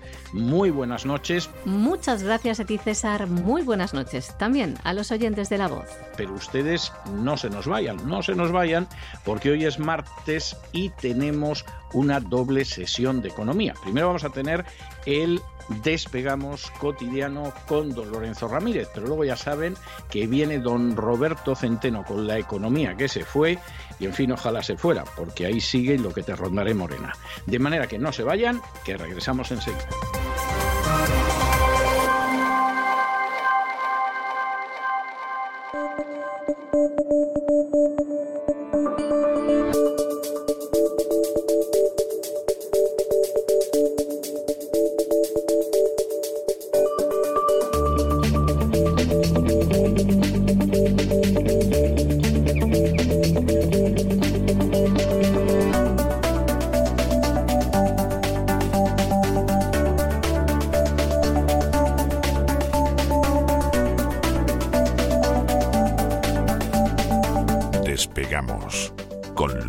Ramírez. Corremos raudos y veloces hacia nuestro avión, atravesamos el umbral, nos tiramos en plancha los asientos, nos abrochamos los cinturones, despegamos y nos vamos elevando por los aires hasta alcanzar nuestra altura y nuestra velocidad de crucero. A mi lado, Don Lorenzo, como le han dejado subir con esa bombona de gas aquí, o sea que podemos tener un disgusto. Muy buenas noches. Buenas noches, don César. Eh, ya mm, tengo yo mucho gas, tengo para dar y tomar. Igual pongo un puestico aquí delante de, delante de mi casa. Aprovecho el verano para poner un puesto de bombonas, de bombonas de gas, porque la verdad es que me podría forrar, don César. ¿eh? Eso sí que sería finanzas personales y no hablar de Kiyosaki. Hay alguno que, como ayer hablamos de Kiyosaki, y dijimos que no nos interesaba mucho su obra, algunos se enfadó y dicen, pero hombre, pero ustedes, ustedes que hacen gala siempre de educación financiera, ¿cómo no? Han leído eh, profundamente a Kiyosaki y lo recomiendan. Pues miren, porque somos educados. Porque Kiyosaki, cuida con Kiyosaki, ¿eh? Porque Kiyosaki es un ejemplo un poco de los tipos de estos que escriben un libro y luego te sacan hasta los higadillos, ¿eh? Con un proceso de marketing digital. Efectivamente, sí, sí. Fuimos educaditos, ¿eh? porque Robert nos dijo que teníamos que comprar la tarde atún El gato me llaman a mí ya en, en mi urbanización, porque he venido esta mañana Sí. con la tarde. He aprovechado y he cogido unas sardinas. Digo, todavía se pueden coger sardinas. Yo lo de los meses de las sardinas, mi mujer se lo sabe, yo no. Por lo visto, los meses pares son buenas o los impares no me lo sé bien y siempre me equivoco. Yo Y tampoco me lo sé. ¿eh? Es cuando se lo explique su mujer, por favor, me lo cuenta también. Sí, sí, bueno, si están escuchando, no sé, algún malagueño, seguro que se lo sabe, con sus famosos espetos, en los cuales echo muchos de menos. Eh, hay gente que todavía piensa que estoy en la playa. No, señores, estoy ya en la capital desde hace tiempo y este moreno es de ir a buscar a los niños al cole. Don César, no sé cómo contar esto, pero miedo, miedo y miedo es lo que hay ahora mismo en el mundo financiero de todo el planeta. Parece que son los últimos, ¿no? Que se han dado cuenta de dónde estábamos, ¿no? Estaban los bancos diciendo no pasa nada, los gobiernos estupendo. Algunos decíamos, oiga, que viene una crisis y tal. Bueno, bueno, tranquilos. Y ahora ya de repente, en los últimos tres días, Todo el mundo presa de pánico, sí. todo el mundo. Ni tanto ni tan calvo, ¿no? Llevamos eh, tiempo avisando de la crisis financiera española, de los problemas de las entidades chinas también, de la tormenta de deuda europea. Hoy, la verdad es que las alertas se disparan bastante en Estados Unidos, porque a pesar de que está siendo un día relativamente tranquilo en, los mercados, bueno, acaba de abrir Wall Street cuando estamos haciendo este programa, en los mercados europeos está siendo todo tranquilo, excepto en el español, que como eh, Yolanda Díaz, la ministra de Trabajo, ya ha puesto sobre la mesa ese impuesto de sociedades a las empresas energéticas, pues están cayendo en bolsa. Es una idea estupenda. Tú tienes un problema, crisis energética, dices, ¿qué hago?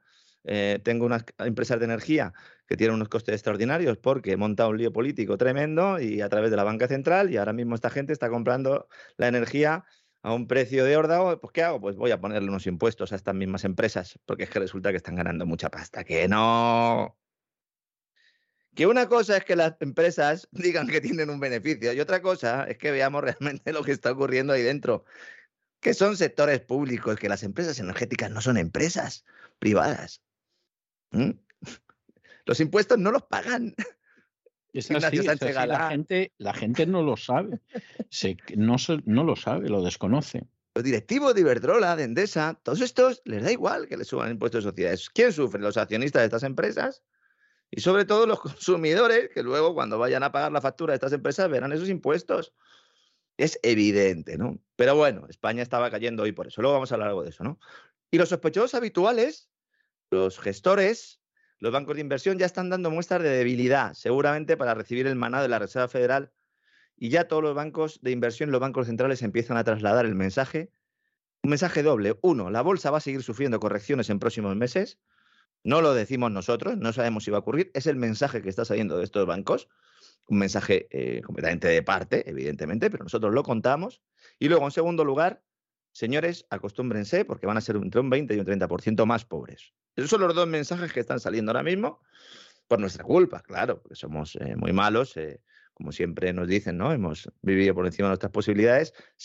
Nos han traído a esta situación porque no éramos suficientemente maduros como para aceptar una recesión en 2008-2012 y entonces lo hicieron por nosotros, pero ahora ya tienen que pinchar la burbuja. Mensaje falaz absoluto, pero que nos lo están repitiendo una y otra vez y que seguramente en el futuro pues a lo mejor aparezcan los libros de historia.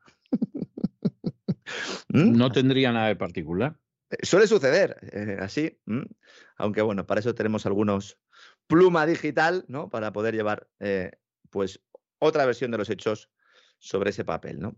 Todo el mundo está esperando ahora mismo los resultados de las pruebas de resistencia realizadas por el Banco Central de Estados Unidos a los bancos, a las entidades financieras del país. Y así poder determinar hasta qué punto están preparados para afrontar la recesión, que ya no hay duda. La prueba se le ha hecho a 34 bancos incluidos Goldman Sachs y JP Morgan, que prácticamente con Bank of America y Citi son los que manejan el cotarro, mm, junto a Wells Fargo, yo, si no me dejo ninguno, son los únicos que quedaron después de la anterior crisis, eh, las cuales pues unos se compraron a otros por un dólar, asumiendo la deuda, ese proceso de concentración bancaria, de fagocitación bancaria, para ir avanzando y que solo haya pocas entidades, no haya competencia y puedan ejercer como la guardia de corps como los soldados aquellos de Alicia en el País de las Maravillas, ¿verdad? De la Reina Mala, ¿verdad? Que era una- baraja sí. de cartas, ¿verdad? Mm, Pues al final va a ser un poco esto así, ¿no? ¿Qué es lo que se va a intentar determinar? La fortaleza financiera para afrontar lo que viene. Es decir, la Reserva Federal, mientras que a todos nos decía que bueno, que esto era coyuntural, que bueno, que tranquilos, que ya veremos en el segundo semestre, Dice, bueno, mm, vamos a hacer una prueba a estos, a ver quién está peor y quién mejor, y vamos a prepararlo para cuando venga el otoño. Ese otoño que también el presidente de la patronal española, COE Garamendi, decía hace unos días que iba a ser muy complicado y que iba a traer despidos. Gracias, señor Garamendi.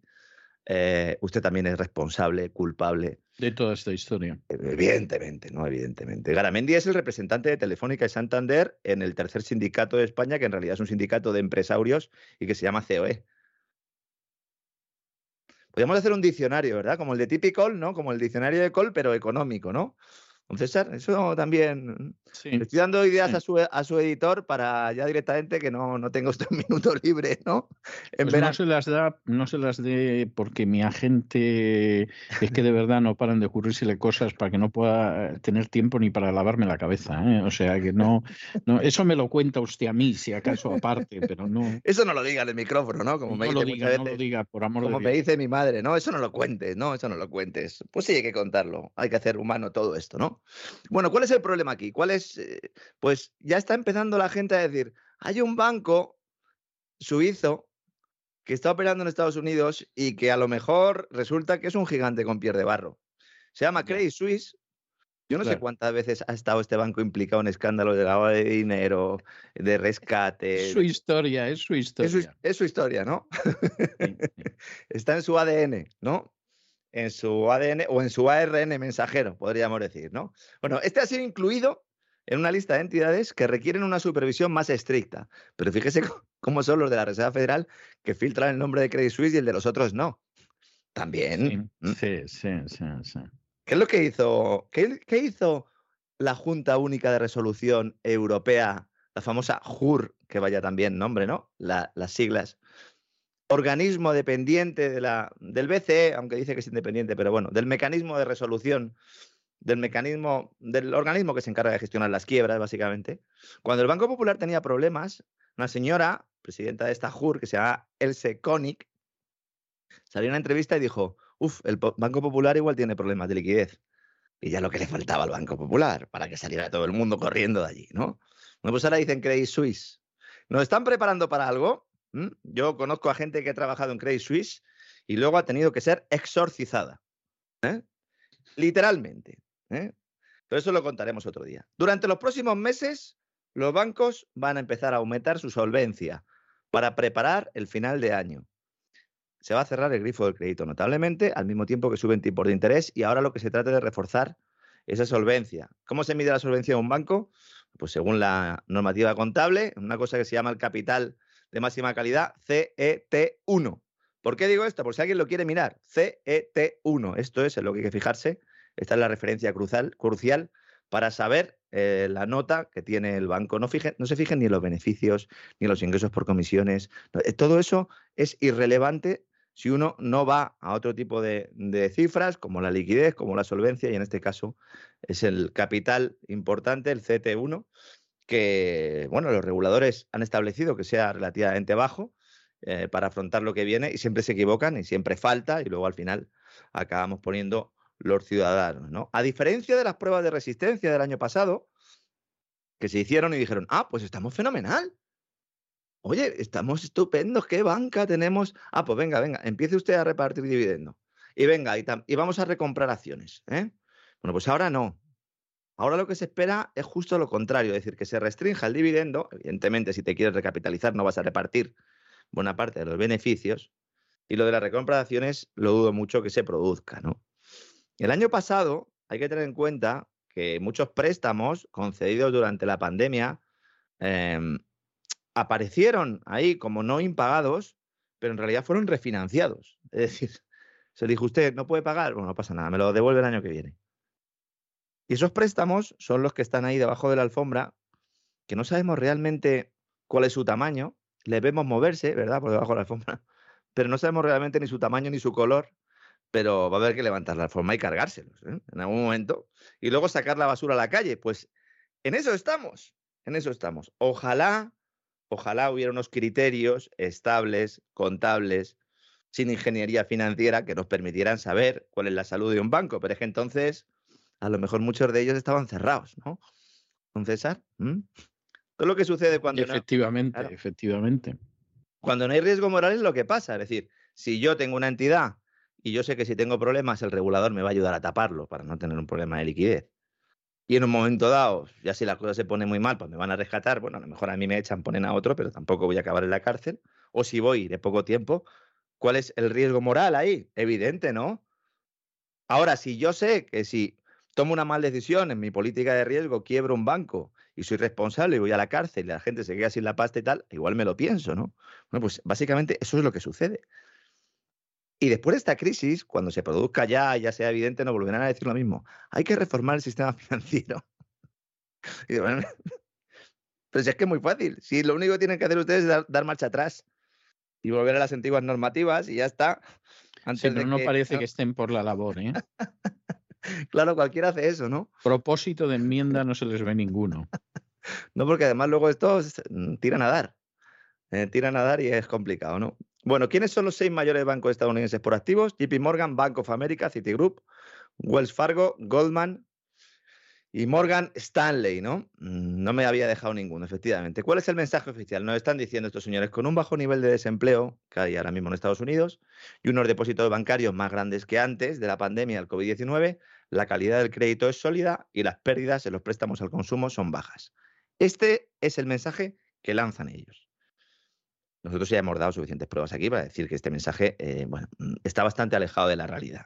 No voy a decir yo que sea todo lo contrario, pero bueno, ya hay indicadores y vamos a ver qué sale en esos exámenes de la Reserva Federal, que luego puede suceder como pasó en España en la crisis de 2008-2012, 2007, mejor dicho, 2012, que haga el Banco Central unas pruebas de estrés. Estaba ahí Miguel Ángel Fernández Ordóñez, ¿recuerda usted, don César? ¿eh? Me acuerdo, me acuerdo. El independiente, ¿no? Era, era independiente. El independiente, era el independiente, sí, sí, sí, sí. Gobernador del Banco de España y eh, con el carnet del Partido Socialista, es decir, muy independiente, ¿no? Muy independiente, vamos, totalmente independiente. Bueno, tan independiente que eh, tenía unas cifras de la situación real de España terribles previas a las segundas elecciones que ganó Zapatero y las ocultó y justificó el haberlas ocultado porque no quería influir en las elecciones. Que no quería usted influir en contra de su señorito José Luis, pero no diga usted que no quería influir en las elecciones. no me obliga usted a decir la verdad porque entonces va a para perder los míos. Exactamente. No, no quiero influir. yo no quiero influir, ¿no? El mismo tipo al cual le avisan los técnicos del Banco de España, oye, Bankia, Caja Madrid, cuando salga a bolsa, es una entidad que está quebrada y la, la, van a sacar a bolsa para que nadie asuma que está quebrada. Y él dice que esos correos no los leyó. Qué pena, ¿no? Que esos correos. Qué pena que se le pasara, pero bueno, tantos correos que le llegarían, pues a ver. Tampoco que se los presentaran en, impresos, ¿no? Algunos de los técnicos del Banco de España, aún así, porque la mesa que tienen muy grande y de vez en cuando, pues se puede dejar uno el café, a lo mejor no Exactamente, no lo ves. y entonces esto, esto no lo ves, ¿no? Claro que luego él llamó por teléfono a muchas eh, empresas y entidades financieras para que compraran acciones de esa salida a bolsa, lo cual muy independiente tampoco tampoco parece. Muy bien, pues a lo que voy. Este tipo hizo unas pruebas de resistencia y dijo, han salido estupendas. Y, entonces, ¿qué dijo Zapatero? Estamos en la Champions League. Estamos en la Champions League. El sector financiero español es el más seguro del mundo.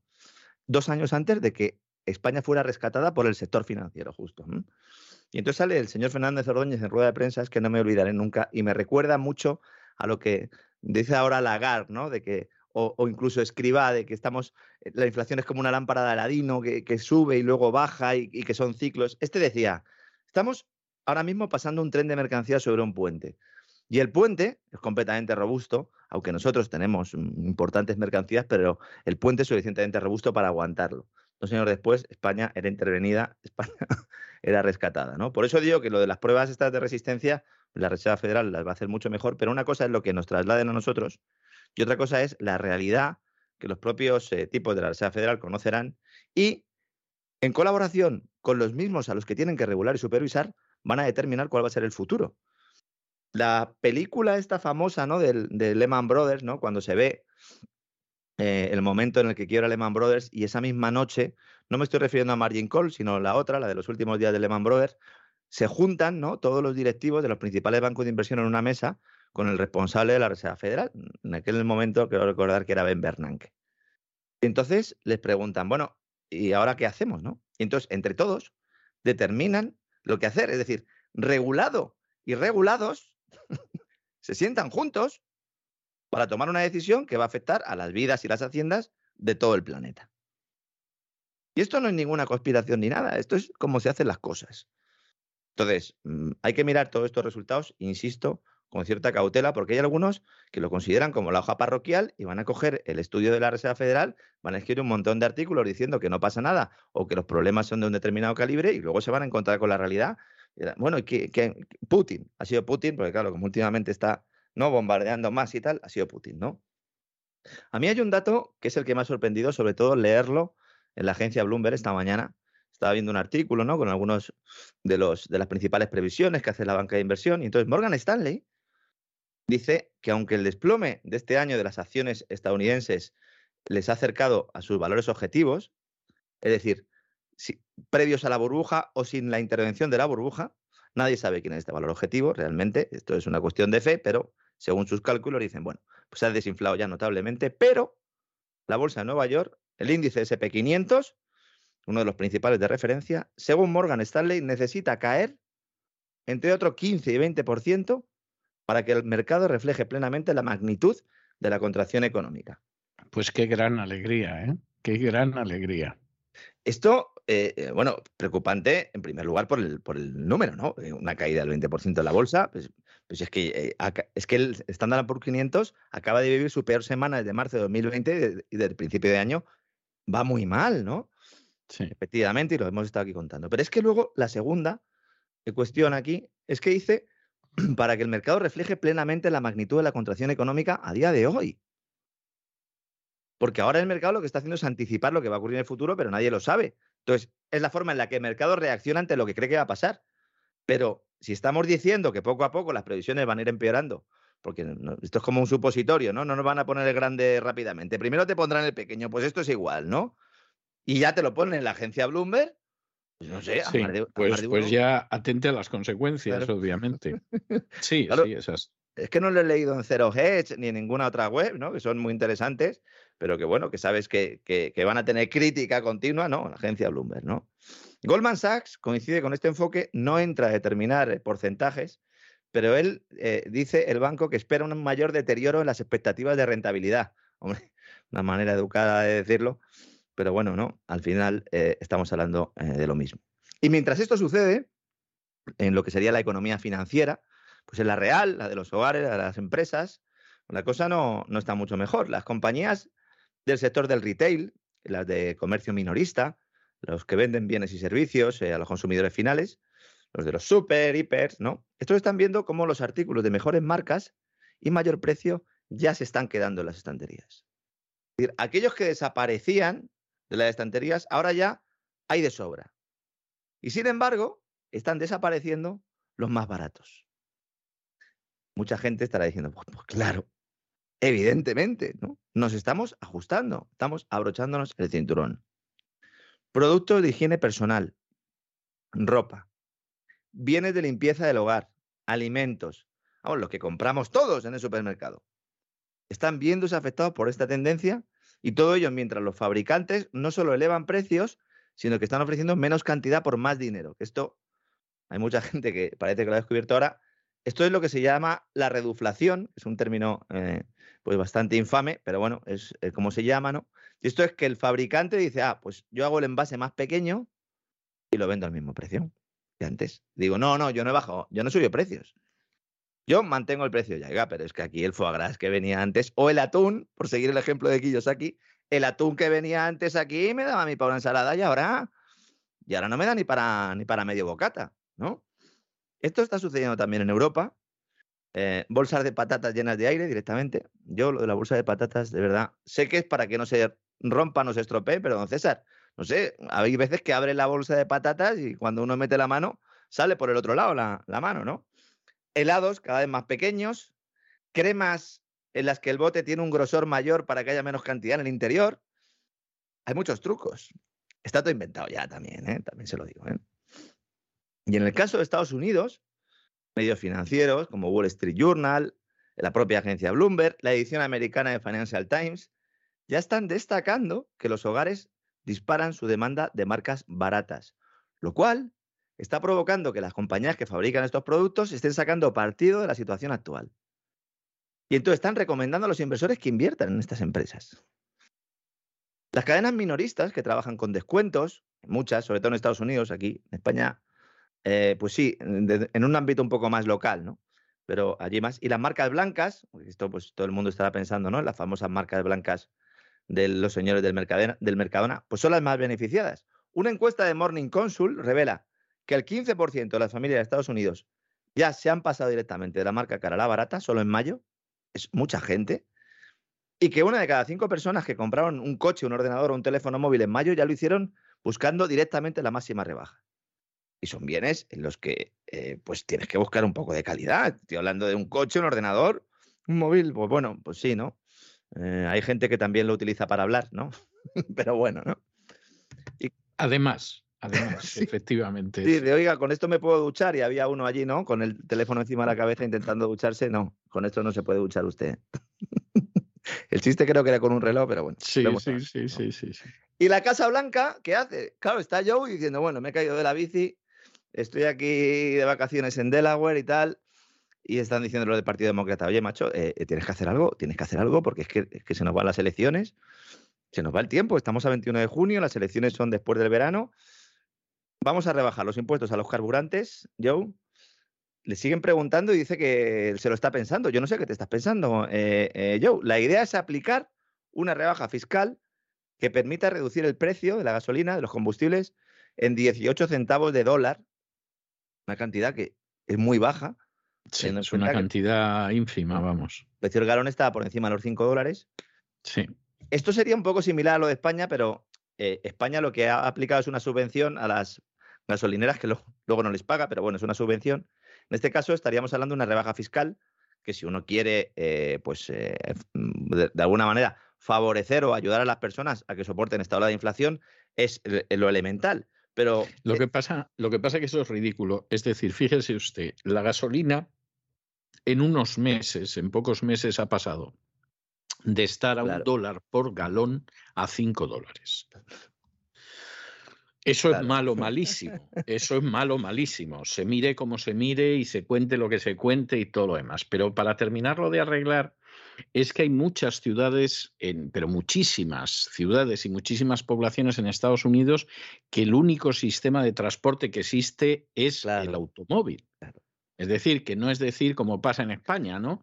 Que a partir del día 15 de mes cojo el metro o cojo el autobús porque no puedo pagar la gasolina. No, no, no, no, es el automóvil. Entonces, había una persona hace un par de semanas que estaba escandalizada con esto y me dice, pues lo que van a conseguir es que no cojamos el automóvil. y pues yo le dije, ¿cómo pensáis llegar al trabajo? Claro. Claro, porque en otro sitio a lo mejor o sea, eso lo haces en Nueva York, provocas el caos en el transporte público, pero en Nueva York tú tienes un metro, tienes autobuses, etcétera. Pero hay multitud de ciudades donde eso es impensable. Es decir, todo el transporte se hace en automóvil. Salvo, vamos, los únicos autobuses que ves son los escolares. ¿eh? Entonces, esa es la realidad que hay. Y claro, esto significa un peso para la gente tremendo. Claro, dices, bueno, lo vamos a rebajar esos 18 centavos, pero eh, vamos a ver. Pero si es que el mercado de la gasolina en Estados Unidos es un mercado eh, tan relativamente poco intervenido, que por ejemplo la gente sabe dónde la eh, en qué gasolinera le sale la gasolina más barata. O sea, y te dice, voy a cargar el depósito a la gasolina, a, la gasolinera que está entre la 46 y la 52, porque ahí resulta que está 30 centavos más barata. o sea, que, esa rebaja ya existe en mayor proporción y por sí sola. O sea, lo que está proponiendo Biden es una pavada. O sea, es triste decirlo, pero es así, es una pavada con aplicaciones, ¿no? Que incluso localizan las gasolineras que están, que son más baratas. Algo que en España, pues, eh, era muy común hasta que pues, se redujo notablemente la, competencia, aunque se sigue haciendo, ¿no? Pero claro, la medida, eh, o sea, yo la crítica que hago ahí es incluso un poco más estructural y que nos sirve además para explicar todas las medidas que van a adoptar. Cuando nos digan que nos van a ayudar, que nos van a rebajar o que nos van a eh, establecer algún tipo de precio máximo, yo siempre ¿no? lo he comentado el problema de los precios máximos, pero incluso las reducciones fiscales son todas falsas. ¿Por qué? Porque lo que le, interesa al gobierno eh, y lo que le interesa al Banco Central es destruir la demanda. Yo entiendo que esto es difícil de asumir. Lo que quiere el gobierno, lo que quiere la banca central es que dejemos de consumir para parar la inflación, destruyendo la demanda. O sea, no estamos hablando de, políticas de oferta. Y entonces, cuando dicen, oiga, es que se lo rebaja. Esto es tremendo. O sea, quítele ya el dinero directamente a la gente, que seguramente es lo que ambiciona, y claro, ya se acabó. O sea, se acabó la demanda. Pero ¿qué pasa? Claro, que no puedes decir, oye, yo voy a destruir la demanda, porque luego llega midterm y ¿qué pasa, Joe? Entonces Joe está en su casa, ahora mismo de vacaciones, de Delaware, donde supongo que yo, mm, hay tiempo para todo, Joe, es decir, puedes estar ahí tomando tus decisiones, echando tu siesta y que tener unas clases para montar en bicicleta, o por lo menos no te montes en una bicicleta, ¿no? Donde te que meter el pie ahí, eh, o que le cambies la tarjeta de red, eh, incluso la, CPU directamente que, que tiene Joe, ¿no? Entonces, ¿qué está diciendo este hombre? ha salido a los medios de comunicación, en una de las salidas que ha hecho, pues le han grabado, y dice que los miembros de su equipo se van a reunir esta semana con los directores ejecutivos de las principales compañías petroleras para discutir el aumento de precios, echarles la bronca y decirles que, oiga, ¿qué, es eso de que suban tanto los precios? Hay que ser hipócrita. Hay que, ser, muy hipócrita. Hipócrita. Hay que ser hipócrita. O sea, el tipo que viene aquí nos dice, oye, no le compréis nada a los rusos, tal, no os preocupéis que yo os voy a dar mi gas natural licuado, petróleo, ¿qué queréis? Lo que queráis, reserva estratégica, yo las libero, tal. Ahora le dice a las petroleras, oye, estáis ganando mucho dinero. Pues claro que están ganando dinero por tu culpa o gracias a ti. Joe, las refinerías donde se hace el combustible, esto es algo que la gente sigue sin entender, que el, petróleo crudo no lo puedes echar en el coche, para producir el gas y el diésel necesitas refinarlo, pues las refinerías en Estados Unidos están a tope, en todo el mundo están a tope. Sí, sí, es cierto. Entonces, los precios van a permanecer altos a menos que la demanda se reduzca, señores. Señores, ¿qué se puede hacer? ¿Hay alguna medida que no afecte eh, tanto en política interior? Bueno, pues reducir los aranceles es una buena medida y eso sí lo va a hacer la Casa Blanca. Pero claro, ¿a quién le tiene que reducir los aranceles la Casa Blanca? A China.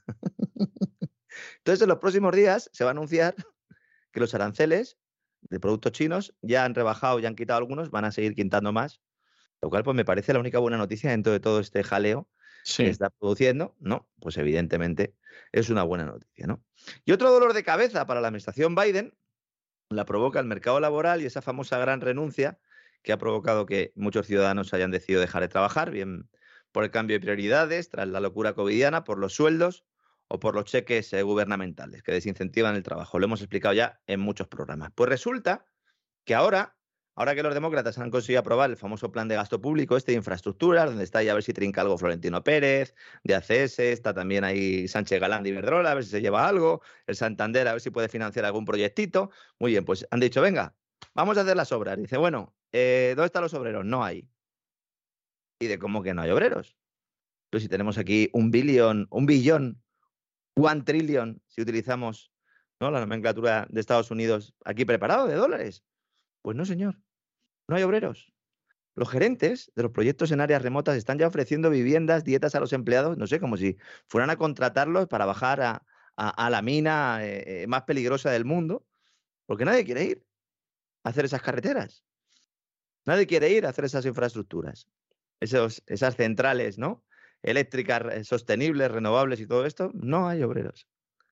Wall Street Journal publicaba este fin de semana un amplio reportaje hablando de esto. Y lo que sería la patronal de constructores de América, eh, la Society General Contractors of America, que estos son los que representan prácticamente a 27.000 empresas constructoras, estos dicen que ahora mismo los proyectos de transporte financiados con fondos públicos, los que se iban a realizar con este paquete de gasto para inflar la demanda de forma artificial, fíjese usted qué paradoja, por un lado destruyen la demanda, por otro la inflan con fondos públicos para intentar mantener una fiesta que no existe, pues bien, los costes de estas obras ya son un 20% más caros que lo presupuestado. Si han llegado allí y dicen, no tenemos obreros. Ah, y por cierto, que esto nos va a costar un 20% más. Ya, oye, pero es que a mí el gobierno me va a dar lo mismo que me dijo. No, pues a ti te va a costar un 20% más. Ah, pues entonces que haga, esto, que haga esto Rita la canta ahora, ¿no? Que construya el puente Rita la canta ahora. Yo no, me interesa, yo no me voy a gastar aquí un dineral, eh, es que no es rentable para mí. Y esto está empezando. Y esto está empezando. Yo confío, espero y más bien rezo, porque no lo sé, que sea duro y rápido. Por lo menos en Estados Unidos. Aquí, lamentablemente, en Europa eh, creo que el escenario va a ser distinto. Estados Unidos siempre suele ser así y espero que sea así, porque si no, cuidado, porque la gravedad de la escasez de mano de obra significa que se está pagando más a los trabajadores y que los plazos de construcción también son más largos. Y esto está influyendo mucho en el coste total. Y va a haber muchos proyectos que no se concluyan, otros que se queden fuera y algunos que directamente no se entreguen. Y esto está pasando también en España.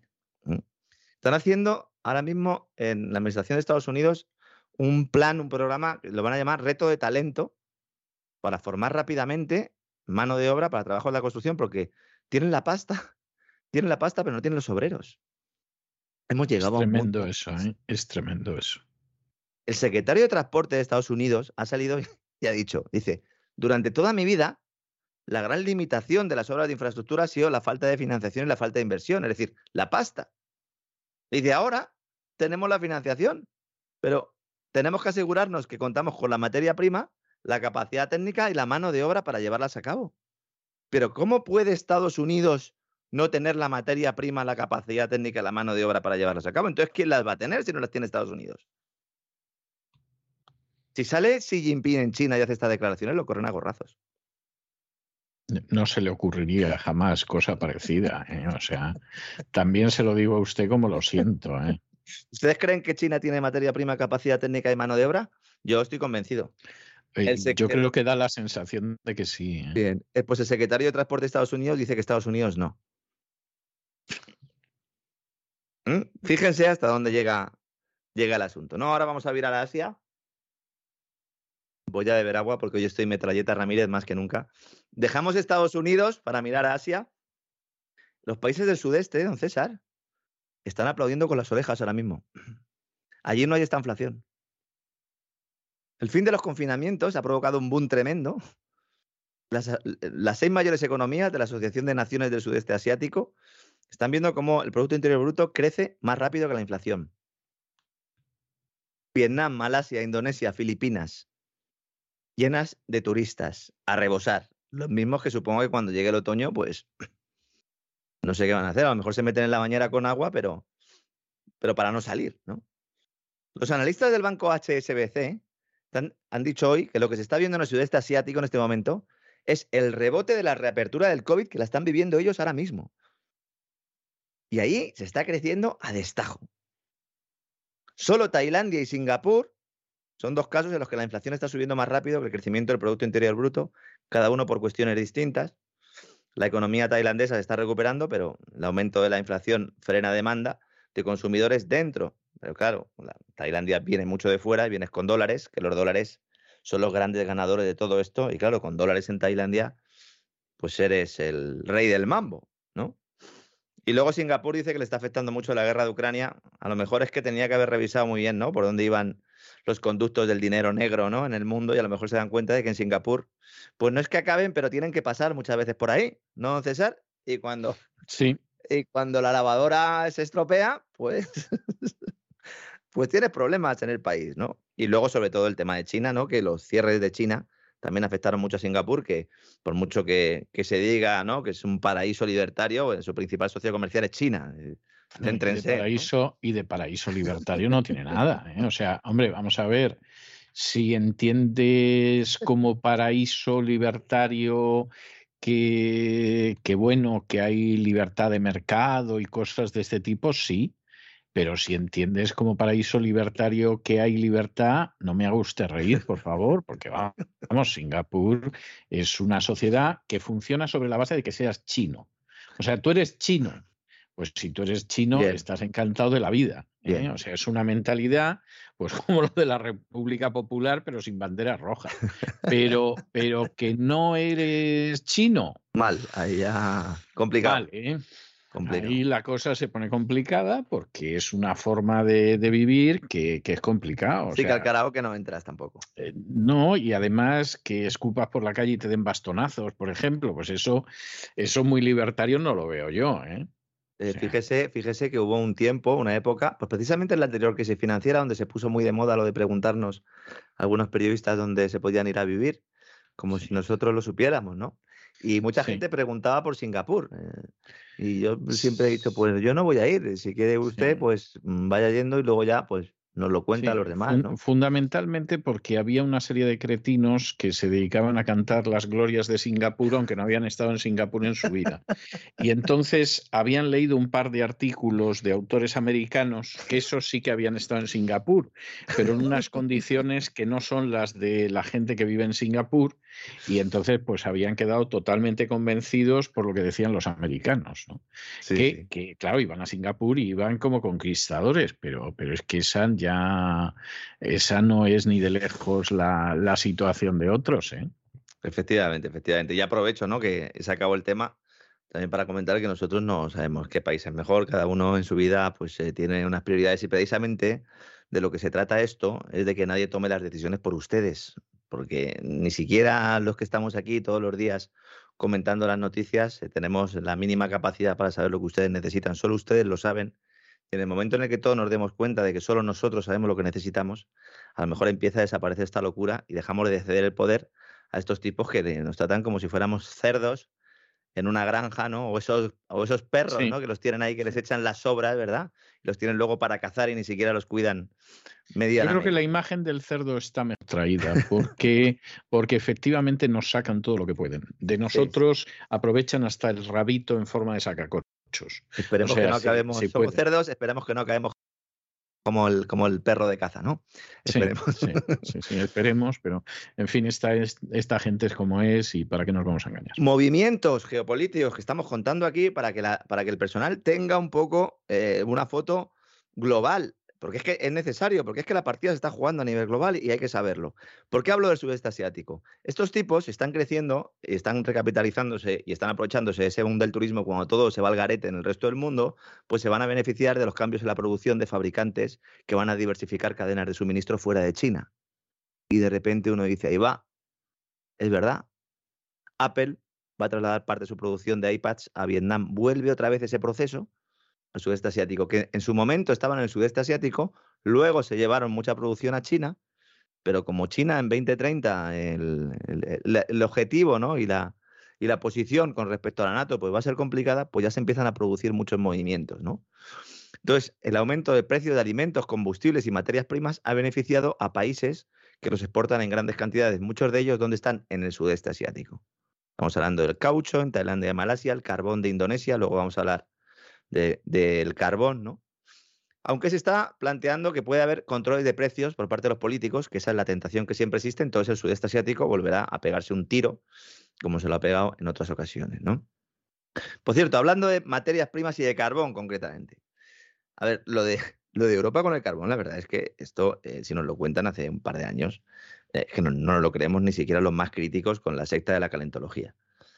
Está todo el mundo buscando carbón, estamos en la guerra del carbón y China, que llevaba comprando carbón sin ningún problema, mientras decía, sí, sí, yo voy a apostar por las renovables, no os preocupéis, pero mientras voy a ir, voy a ir quemando carbón, pues ahora como de repente ha habido un aumento increíble de la demanda de carbón, no por parte de China solo, sino por parte del resto de países, pues ahora hay tensiones en China y China no está consiguiendo todo el carbón que necesita en su estructura eh, o su mix energético. Algunas empresas de servicios públicos del sur de China eh, en mayo han disparado un 15% el uso del carbón. Y no es solo porque estén produciendo más electricidad quemando carbón, sino porque el carbón que están quemando es peor. Es un problema de eficiencia. ¿Mm? Se está incorporando material al mercado de menos calidad, se quema más rápido y produce menos energía.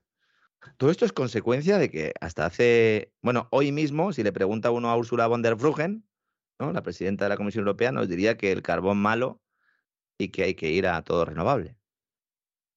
Pero oiga, eh, ¿se está usted dando cuenta de que todo el mundo está comprando carbón? Claro, y nosotros también. Ella es alemana, dice, pues claro, y Alemania, el primero. Claro. Pero no, pero les digo a ustedes que es malo. ¿eh? Lo que haga papá, ¿eh? no, lo que diga, lo que diga papá, lo que haga no. ¿eh? Luego papá se puede tomar una cervecita además y tal, no, pero tú no te, tú no te la tomes. ¿eh?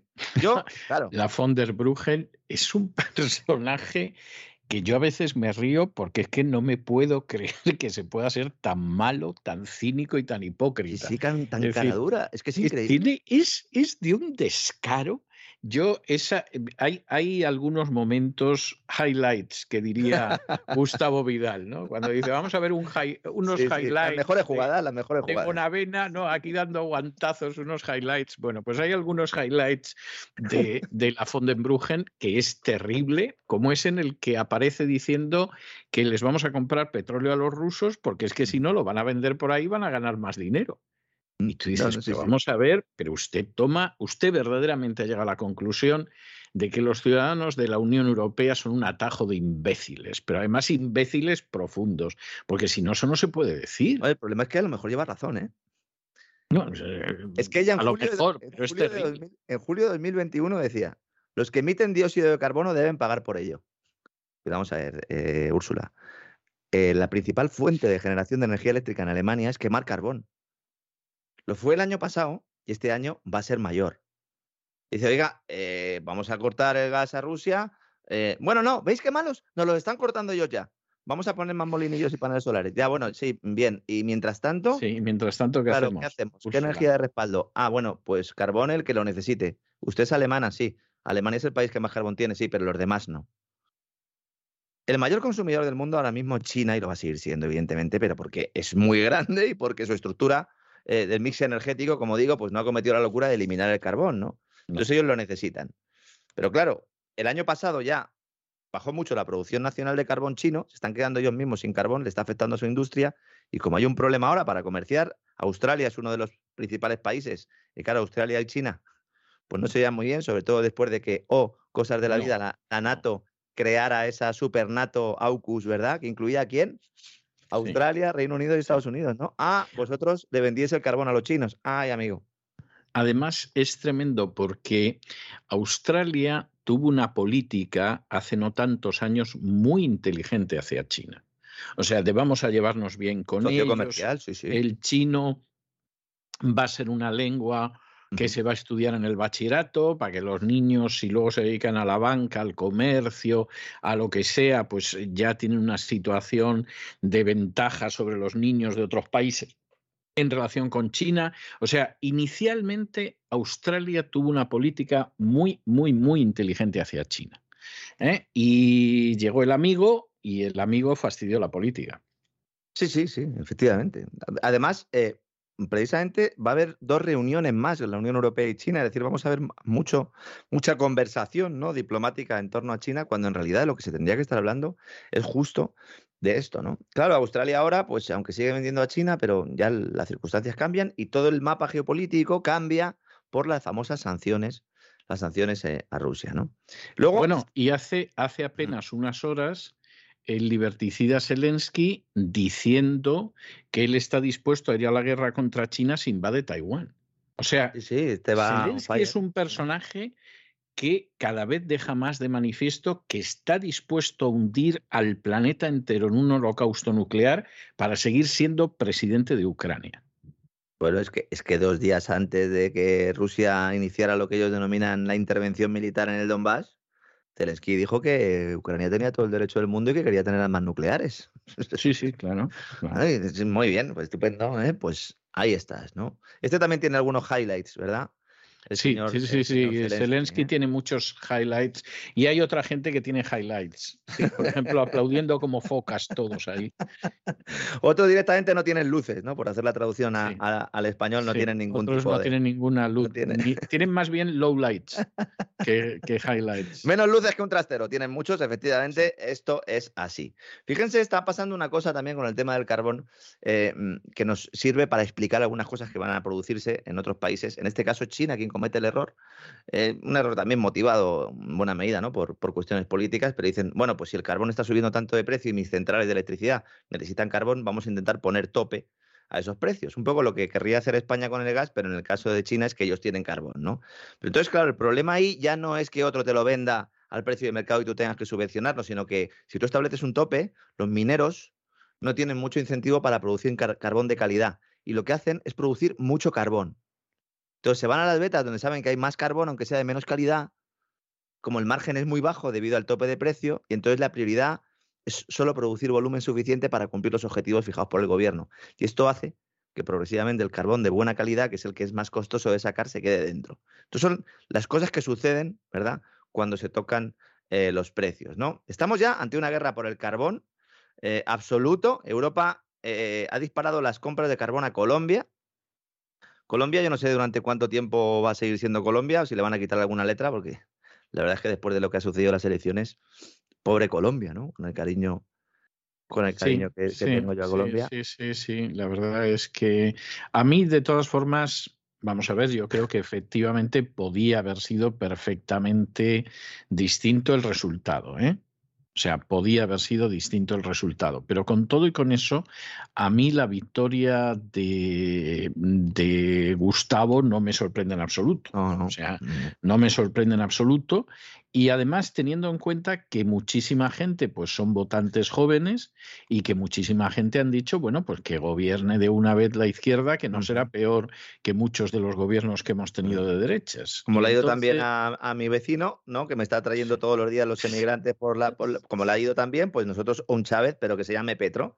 Exactamente, y entonces pues estamos en esta historia y tal. Y entonces hay gente que efectivamente va en esa línea. O sea, e, efectivamente va en esa línea. Ahora, eh, eso es una cosa y otra cosa es que de pronto la gente en Colombia pues ya haya dicho que, que aquí ha habido fraude electoral, que no sé qué, no sé cuántos, de lo cual de momento no hay ninguna prueba. Yo no sé si en algún momento la va.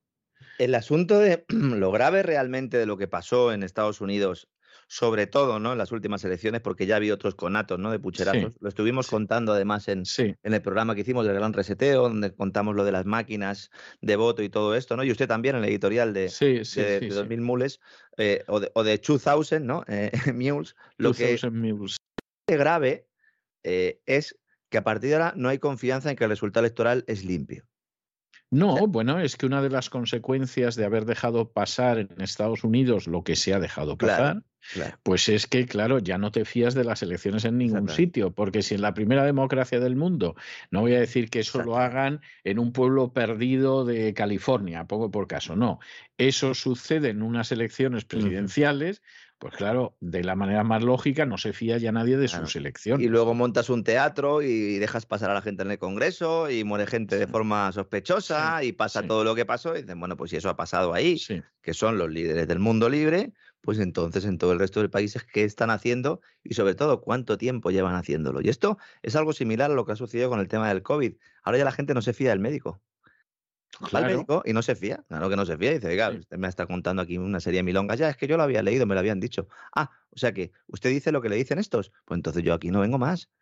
Y eso es otro problema. Y cuando se van perdiendo esas referencias, la sociedad se destruye. Los maestros igual, los periodistas, los jueces. Ese es el problema real de todo esto. Ese es el problema real que subyace todas las cosas que contamos aquí. ¿no? Volviendo al tema eh, energético. en, estos momentos, en Europa, el mix de generación energética estamos un 60% petróleo y gas natural. Estoy diciendo generación de toda la energía. 12,7% de nuclear, 17 fuentes renovables y luego un 10% de carbón. Esto va a cambiar de forma espectacular por esto que estoy comentando, ¿no? Del incremento de las necesidades y de la demanda de carbón. Porque Rusia cierra aún más el grifo a Europa. Ayer ya contamos que Gazprom había reducido un 40% las entregas de gas, lo contamos hace un par de días, porque el gasoducto Nord Stream, que es el que no pasa por Ucrania, el que va por el Báltico, el 1, el hermano del 2 que no se abrió, pues no puede funcionar al máximo de su capacidad, en concreto pierde un 40% de su capacidad porque hay una turbina que tendría que estar puesta, un turbocompresor, y no está puesto porque Siemens lo tiene en Canadá que se lo están arreglando. Dice que ya se lo han arreglado, pero claro, que con las sanciones no pueden traerlo. Eh, es que de verdad lo que estamos viviendo es, es muy triste, pero hay momentos, hay momentos en que de verdad dan ganas de reír. ¿eh? Pero sobre todo porque, vamos a ver, si es que Canadá, la ministra de Finanzas de Canadá, Chrystia Freeland, es la que crea las sanciones, que las lleva, la, que las lleva al papel, porque la crean eh, junto a Trichet ¿no? y, también Janet Yellen, pero la que la lleva al papel. de ¿Cómo que no puedes llevar la turbina? Pues déjale pasar a los muchachos de Siemens. Dicen, no, no, vamos a ir, dicen los europeos, vamos a ir a, a Rusia y le vamos a decir, oye Rusia, por favor, o sea, todo lo que no estás trayendo por Nord Stream 1, me lo puedes traer por Ucrania, que me hace falta el gas. Y entonces le dice Putin, pero vamos a ver, pero mm, vosotros, no me estáis aquí metiendo sanciones de semana sí, semana, ¿no? ¿No soy el, el enemigo absoluto, el archienemigo, el malo de la película? Sí. No, pues yo te sigo pasando el gas por Nord Stream, da gracias a que te lo siga pasando y decirle a los de Siemens que traigan la, el turbocompresor y yo te doy el 100%, pero traerlo. Si las sanciones las habéis puesto vosotros, pues quitarlas, aunque sea para traer la turbina como tú quieras. Si no te voy a, bombardear, si yo quiero que me sigas pagando el gas. Y al mismo tiempo, pues funciona de esa manera. Problema. Mucha gente decía, pues que se fastidia Alemania, ¿no? Pero es que Alemania, el gas ruso no se lo queda todo a Alemania.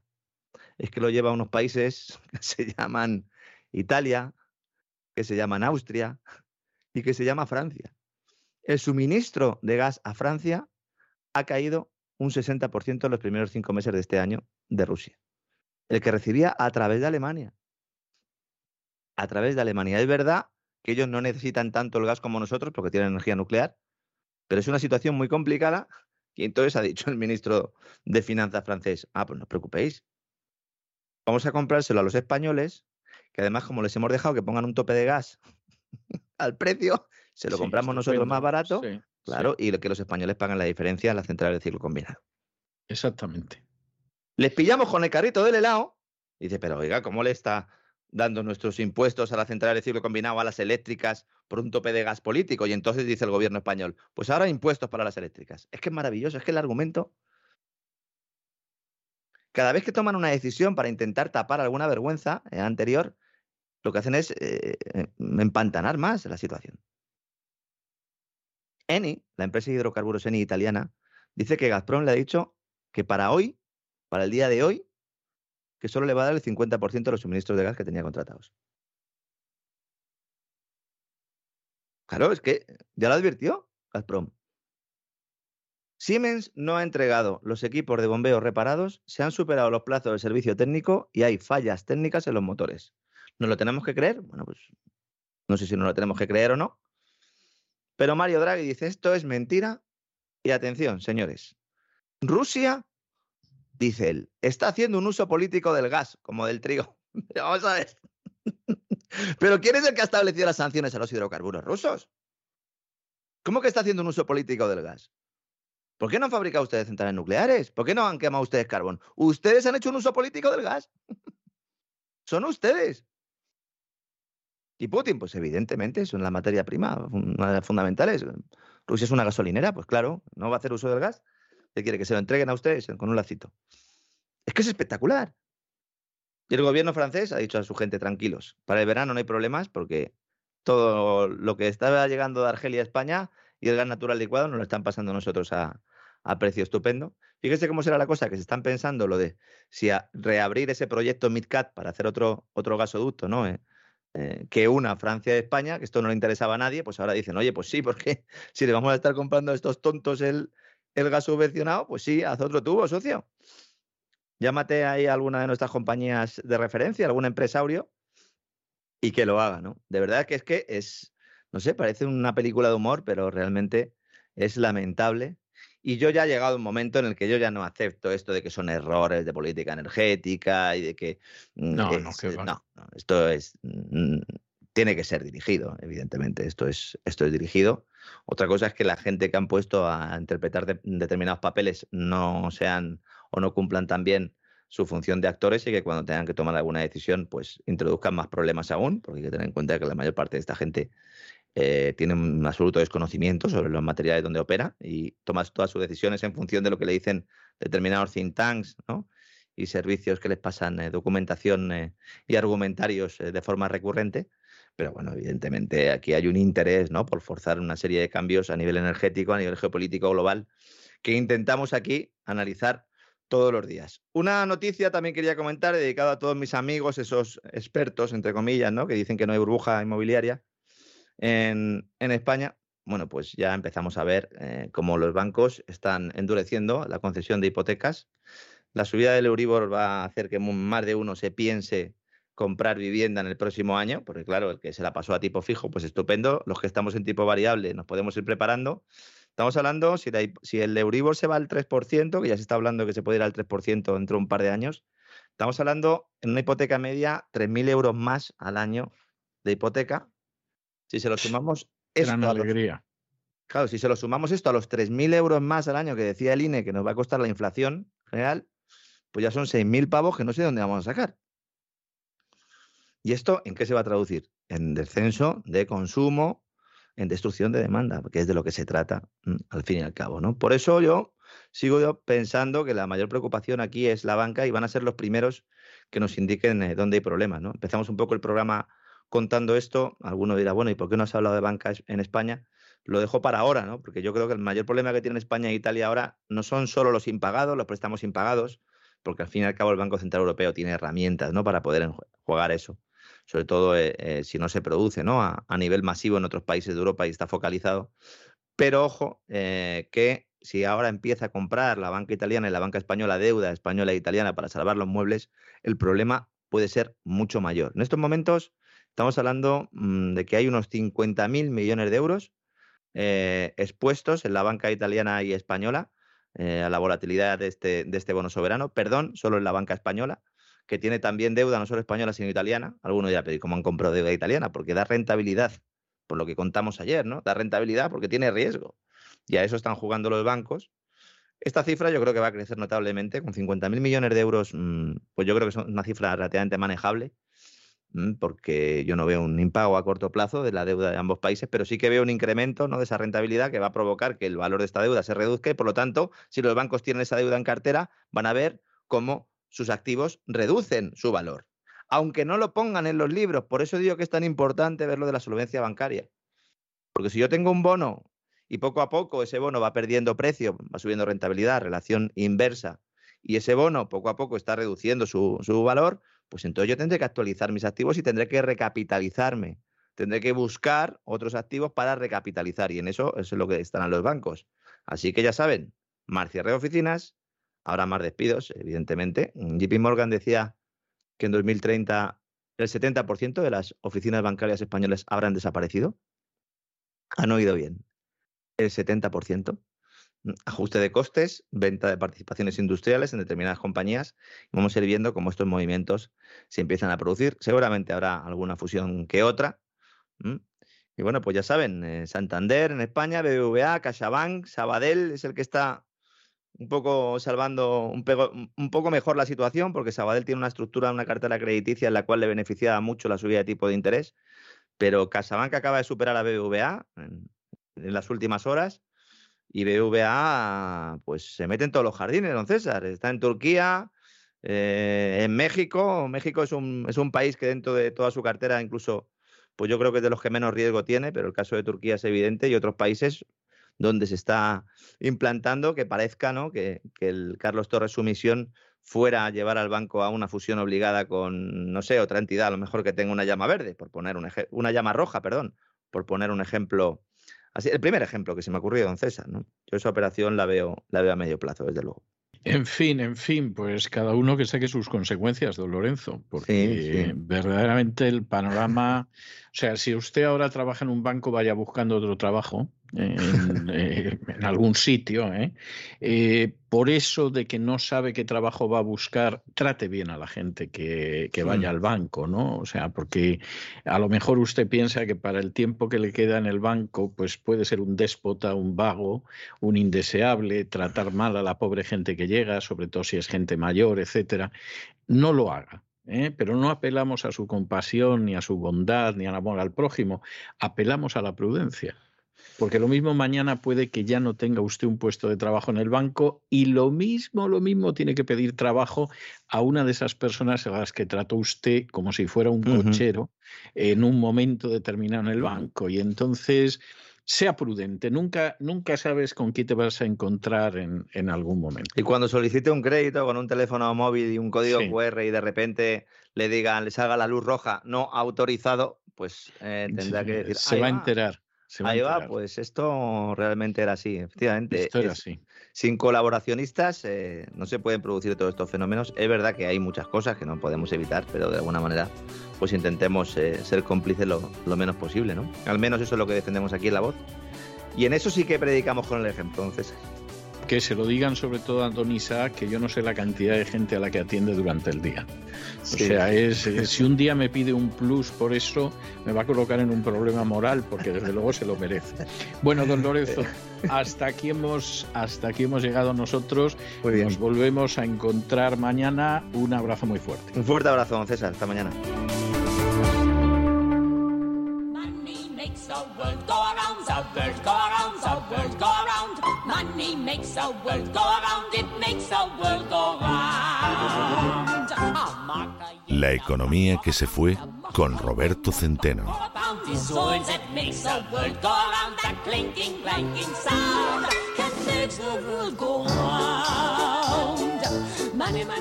Ya lo saben, ya lo saben ahora que estamos de regreso. Aparten cualquier cosa fumable del alcance de la mano, coloquen el respaldo de los asientos en posición vertical, abróchense los cinturones porque ha llegado don Roberto Centeno y entramos en zona con seguridad de turbulencias en esa economía que ojalá que se hubiera ido, pero aquí, aquí está. Muy buenas noches, don Roberto. ¿Por dónde vamos a transitar hoy? Bueno, pues yo diría que los dos primeros pasos son obligados y luego después tenemos que hablar de actualizar un poco eh, el tema económico del que no se ha hablado desde hace ya tres semanas y que va cuesta abajo y sin freno. Les daré luego las cifras. Pero evidentemente tenemos que empezar con el resultado de Andalucía.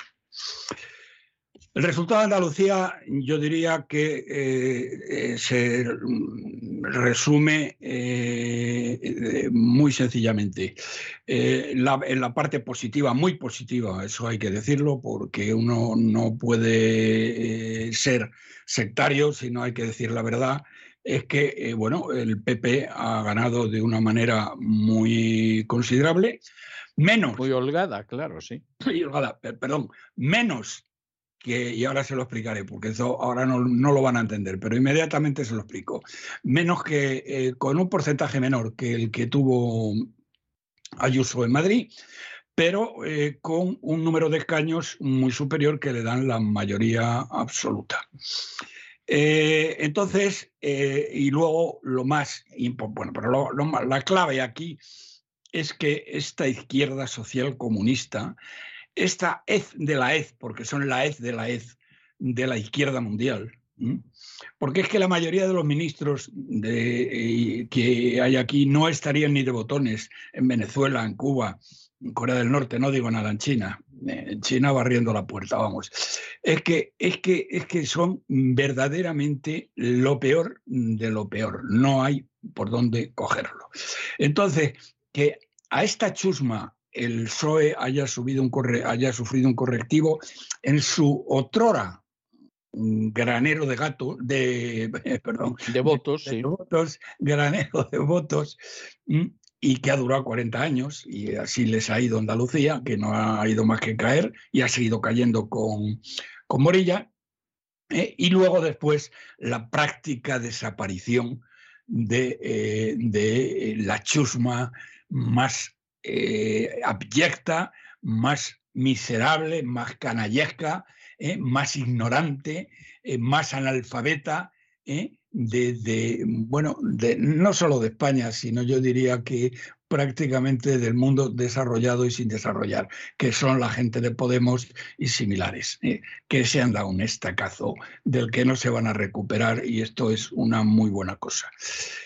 esta sería la primera lectura. La segunda lectura fue que ayer, ayer mismo, inmediatamente, salieron eh, todas estas ratas de alcantarilla del Partido Popular, enemigas de, enemigas de eh, Isabel Díaz Ayuso, prácticamente pidiendo su cabeza, ¿eh? diciendo que, bueno, pues, que ya se ha visto que ya se ha visto claramente que, aquí el quien gana los, el que, quien gana los mm, eh, las votaciones es el PP, no las personas individuales, que dice la cuca gamarra que es más tonta que abundio.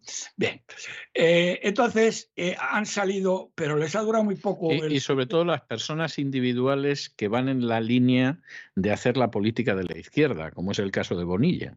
¿Eh? También esto hay que añadirlo. Bueno, ahora, ahora hablaremos, ahora hablaremos de eso, ahora hablaremos de eso. Eh, el, el, mm, el, tema este es de una abyección increíble. Bueno, yo conozco a varios tíos y uno lo conoce usted también, que pero vamos, más de la mitad de los diputados, más de la mitad de los diputados de la Asamblea de Madrid, ¿eh?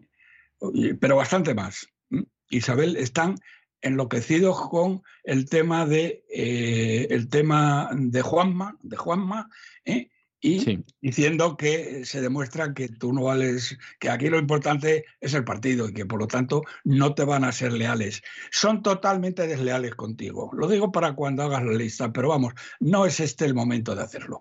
Pero les han pegado un guantazo hoy que les han vuelto la cara del revés. Y esto me parece, y tengo que decirlo, muy inteligente por parte de las tres personas que han intervenido en ellos, pero el principal es el señor Fijo. Lo que han dicho hoy el señor Fijo, el señor Juanma Moreno, y, no lo ha dicho así porque eh, lo ha dicho de otra manera, pero muy parecida, es que en el Partido Popular eh, eh, han pasado de decir, el Partido Popular tiene el mismo discurso en todos los sitios de España, ¿eh? a decir ahora mismo, hoy, hoy, ¿eh? hoy, el Partido Popular tiene diversos discursos y tiene discursos, eh, digamos, ¿cómo, lo, ¿cómo, lo, han llamado? Discursos, con, discursos moderados en unos y discursos menos moderados en otros sitios. Es decir, que aquí que cabe, que van a utilizar, que van a utilizar con mucha inteligencia, ¿eh? van a utilizar el discurso moderado donde crean que les puede ir bien el discurso moderado y el discurso no moderado, es decir, el discurso de Isabel Díaz Ayuso.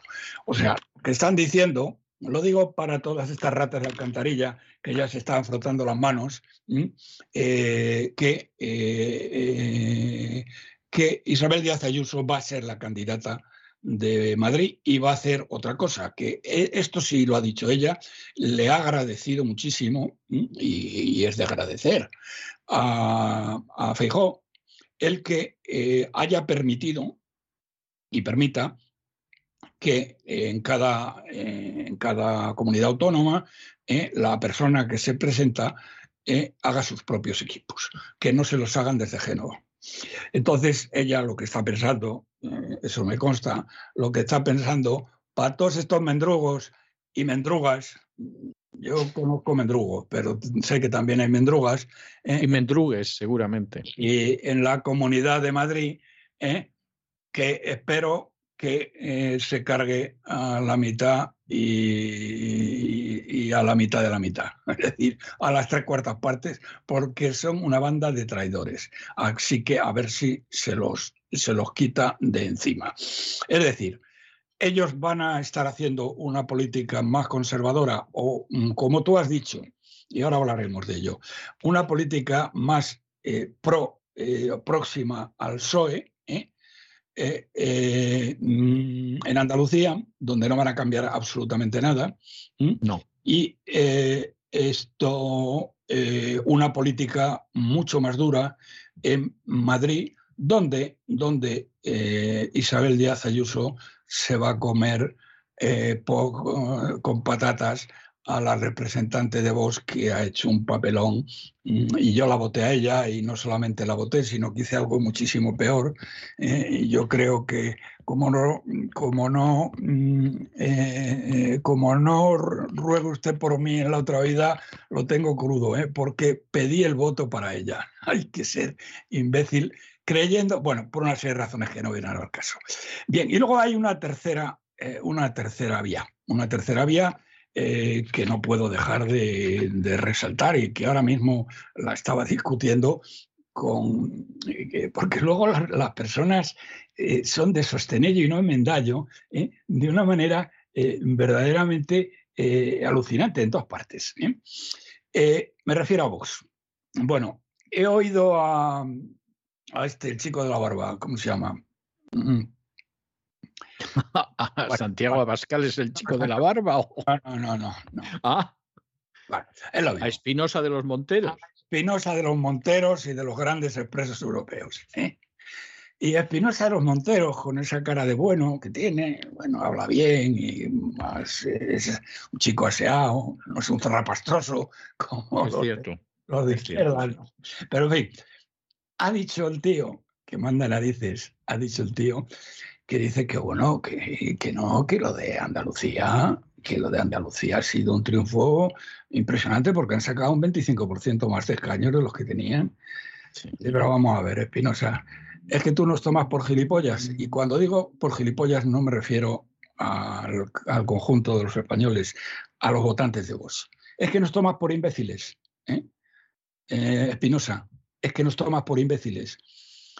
El tema de Andalucía, el tema de Bueno, tengo, tengo que decir que yo que estuve viendo con interés cómo se expresaban los distintos partidos políticos después de, del resultado de las elecciones, yo vi a Bascal que estaba, bueno, pues contando lo mismo que Espinosa de los Monteros, haciendo ese papel, y al lado tenía a Macarena Olona, y Macarena tenía una cara de que, por supuesto, tengo que estar aquí oyendo esto, pero esto no hay quien se lo crea.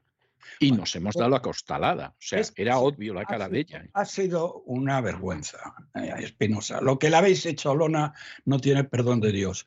Y esto, tú sabes, lo he dicho en, en este programa, pero lo he dicho por escrito y lo he dicho en todos los programas habidos y por haber a los que he tenido acceso en las últimas tres, cuatro semanas. ¿eh? Lo he venido denunciando que es lo que iba a ocurrir. Lo que le han hecho a Olona es una canallada impresionante. La culpa, bueno, lo de Vox, primero, lo de Vox en Andalucía. Espinosa, es un desastre sin paliativos, una catástrofe.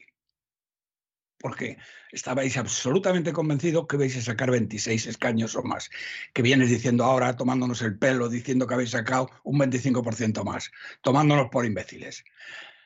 Y la culpa de ello la tiene el líder supremo, ¿eh? el líder supremo, porque eh, claro, el señor, el señor eh, Abascal se ha elegido el líder supremo.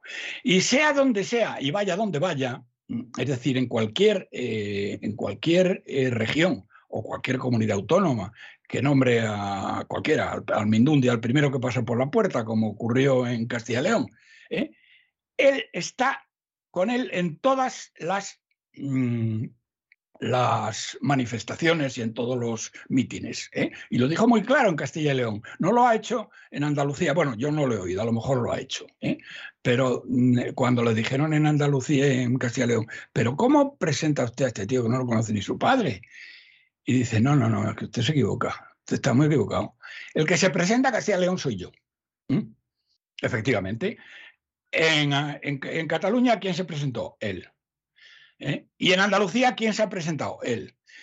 Coño, pues mira, Santiago, para, para hacer eso, en vez de coger a la mejor parlamentaria que hay hoy, que había, que había hasta ahora en España, te llevas al pato Donald y presentas al pato Donald y vas tú de la mano del pato Donald en Andalucía, que es lo que tenías que haber hecho. ¿eh? ¿Qué ha hecho el señor eh, Santiago Abascal, aparte de estar donde no tenía que estar? ¿Qué coño pintabas tú en Andalucía si la candidata era Errona? Pero claro, lo otro es mucho más grave. Esto mm, es grave, pero porque da una idea del caudillismo de este señor, que tiene unas ideas que yo comparto 100% sobre España, sobre las autonomías y sobre otra serie de cosas, sobre la inmigración, etcétera, etcétera. Pero una cosa es que yo lo comparta y otra cosa es que me chupe el dedo.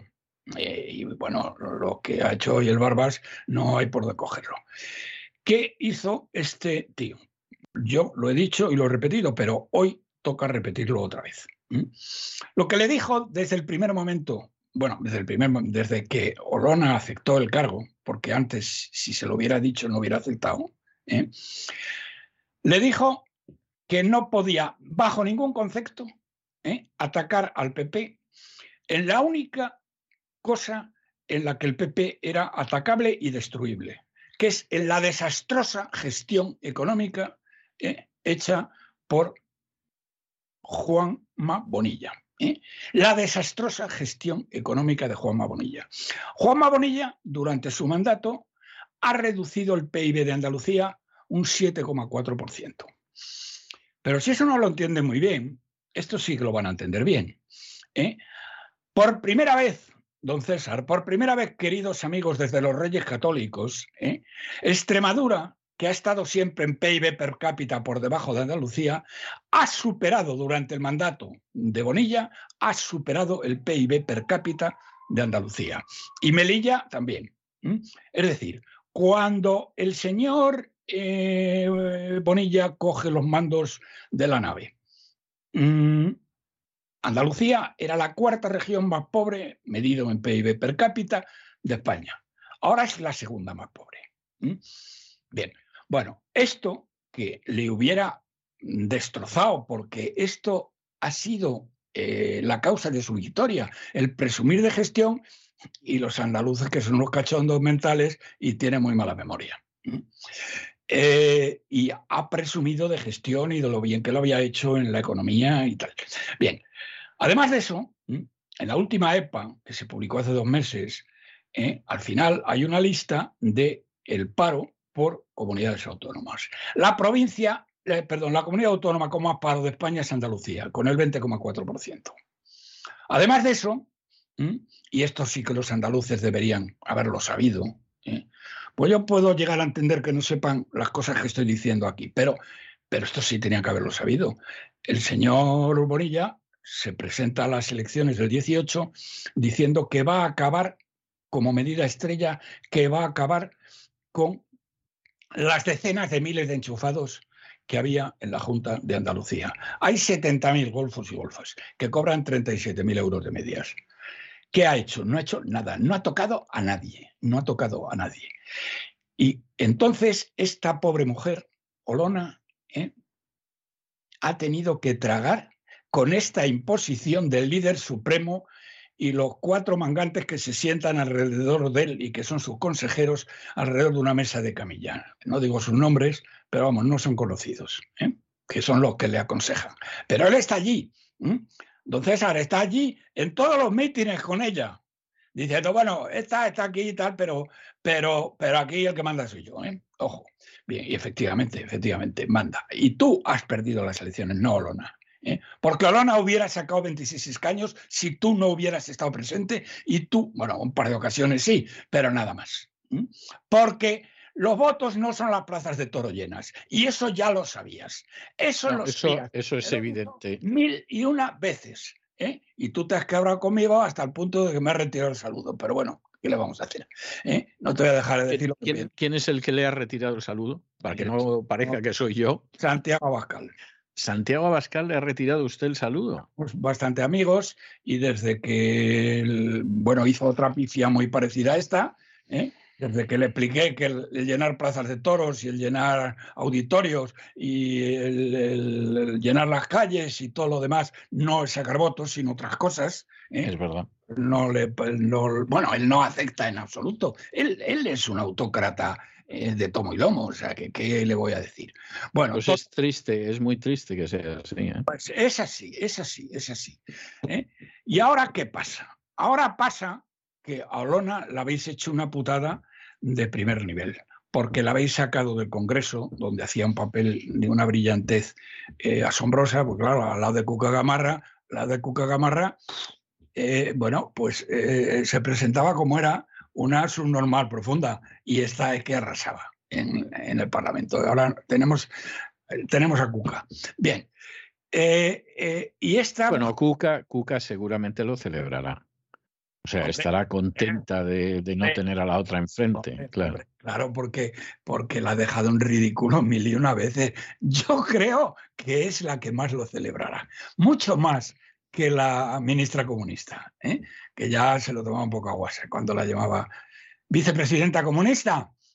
¿Sabe usted qué? Bueno, bueno, no sé qué va a hacer esta mujer, pero como ella ha dicho, ella es un soldado, y ya sabe usted lo que hacen los soldados. y esta se va a quedar, eh, se va a quedar yo creo que se va a quedar en Andalucía.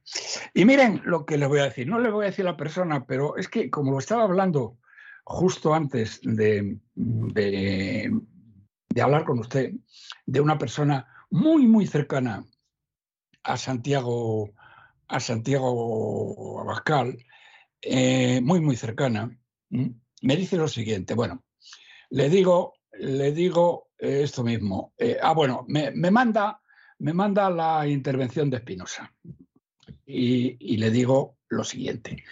Digo, querido, tal, esto es una es tomarlos por imbéciles. El objetivo era 26 escaños y era perfectamente conseguible. El resultado ha sido un puto desastre y quien tiene la culpa es el líder supremo que prohibió radicalmente a Olona atacar a Bonilla por el desastre económico que había sido su gestión. O Santi cambia, eso, es, indudable.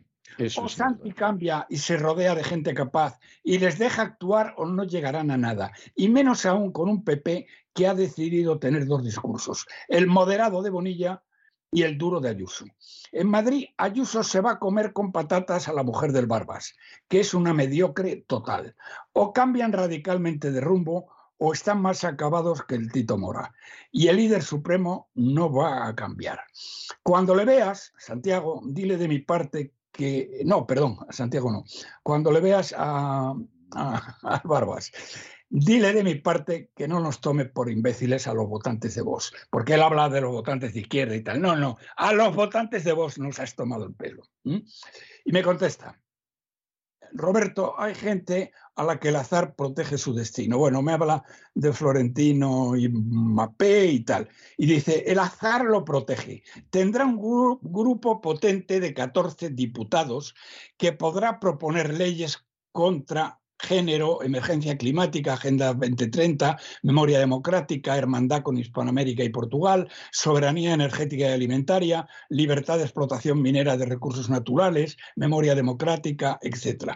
Podrá levantar las alfombras y proponer soluciones en un año con Olona allí, como hizo con las tres victorias en el Constitucional. Atacará los chiringuitos 2030, todo eso lo podrá hacer no lo podrá hacer sin un grupo parlamentario. Y tan, bien, entonces, claro, la respuesta es muy clara. Le he dicho, hombre, fulanito, que el grupo parlamentario ya lo tenía y no hizo absolutamente nada.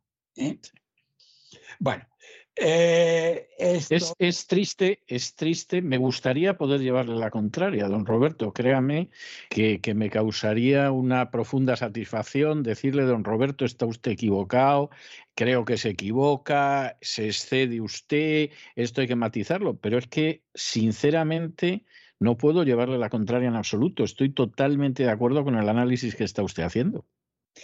En fin, esto es lo, lamentable y entonces quedémonos con lo positivo y es que esta chusma canalla de traidores que están destruyendo España eh, eh, ha sufrido un varapalo verdaderamente eh, gigantesco, verdaderamente gigantesco. Bueno, dicho esto, si le parece, paso al tema siguiente. Vamos allá. Bueno, el tema siguiente no puede ser otro que un artículo que publicó allí el domingo, publicó el domingo eh, el... Em, vaya.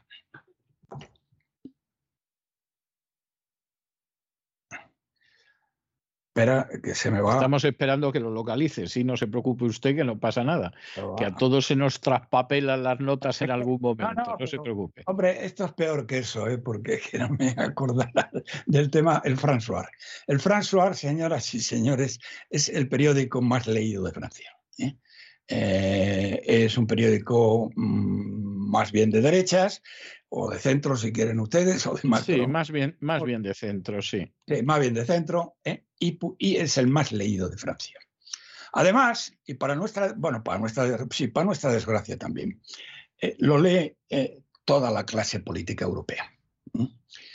Toda clase política europea lee el artículo. ¿Y qué dice este artículo? Usted ya lo sabe porque se lo mandó. Yo lo sé y además es de eso que, y habla, que es para romper a llorar. Califica, califica de idiocia mayor al presidente, de idiota mayor al presidente Pedro Sánchez y le acusa nada más y nada menos que esto, yo no sé, pero yo creo que esto la Fiscalía o el Supremo tendrían que perseguirlo de oficio. Y tampoco entiendo por qué, eh, en este caso, Feijó o en este caso Abascal, no, no lo denuncian ¿eh? Sí. Eh, porque lo que dice este artículo es que él ha cambiado la política con Marruecos y nos ha enfrentado con Argelia para salvar unos negocios que su señora tenía en Marruecos. Es decir, esto, esto de entrada, de entrada como mínimo, exigiría una interpelación en el Parlamento. O sea, ahora mismo Feijó y Abascal, como mínimo ellos dos, ¿eh? tendrían que estar en el Parlamento pidiendo explicaciones al presidente del gobierno, esas típicas preguntas que además se anuncian. ¿Es verdad lo que aparece en el François sobre los negocios de su mujer en Marruecos y que eso ha influido? Eso sería el primer paso. Y el segundo paso sería efectivamente iniciar acciones judiciales para que aquí se ventile si esto es verdad o es mentira, porque si es verdad es de enorme gravedad. No, no, bueno, sería un caso, eh, es un caso de alta traición. Pero claro, más alta tradición de Rajoy, eh, financiando con dinero público el golpe de Estado de Cataluña. Y anda suelto por ahí y ganando un millón y medio de euros dos, al año, dos millones al año. ¿eh? Y todo el trabajo que tiene que hacer, ¿sabe cuál es? Fumarse un puro y leer el marca. El mismo que también... Que cuando era presidente del gobierno, sí. Presidente del gobierno. ¿eh? Dos millones de euros por la cara. Bien. Eh, Fíjense ustedes lo que ocurre. Es decir, el François acusa de idiota, ¿eh? porque le podía acusar de traidor, pero bueno, eso no lo hace. Lo acusa de idiota ¿eh? y explica eh, que el acuerdo con, que cedió al chantaje de Marruecos y esto le ha llevado a la ruptura de relaciones con, con, Argelia. Que por cierto que acabo, acabo de oír hoy dos cosas una del ministro de Exteriores argelino diciendo que Argelia no tiene ningún problema con España, que con quien tiene el problema es con Sánchez. ¿eh? Sí, porque Argelia quiere limar asperezas en medio de todo esto. O sea, no, no van en plan eh, Zelensky. ¿eh? Van en plan de intentar arreglar el problema. Sí, sí. Pero, sin embargo, simultáneamente, a Dios rogando y con el mazo dando, han prohibido a las agencias de viajes eh, argelinas, no es que sea muy importante, pero a las agencias de viajes argelinas contratar viajes con España. O sea que, que, bueno, esto es lo que... Bueno, pues señores, dentro de, no sé, de dos, tres días, ¿eh? Eh, van a llegar aquí todos los, toda la chusma de la OTAN, los que nos han metido en esta guerra que nos puede llevar a la tercera guerra mundial, toda esta panda de irresponsables, pero todos ellos traerán en la, en la cartera, ¿eh? ¿Eh? o el manguta que llevan al lado, porque ellos no llevan cartera, ¿eh? traerán el, el, France, el François y el artículo. Y el cachondeo que van a tener entre ellos de carcajeándose por las esquinas del Sánchez va a ser impresionante. Yo la verdad es que no sé cómo va a tener la cara, pero esto es lo que más tiene y lo que mejor hace, ¿eh? porque cualquier otro ser humano con un mínimo de dignidad, de honorabilidad, de honor, ¿eh? se metería debajo de la cama y no saldría hasta que se hubiera ido el último tío de la OTAN.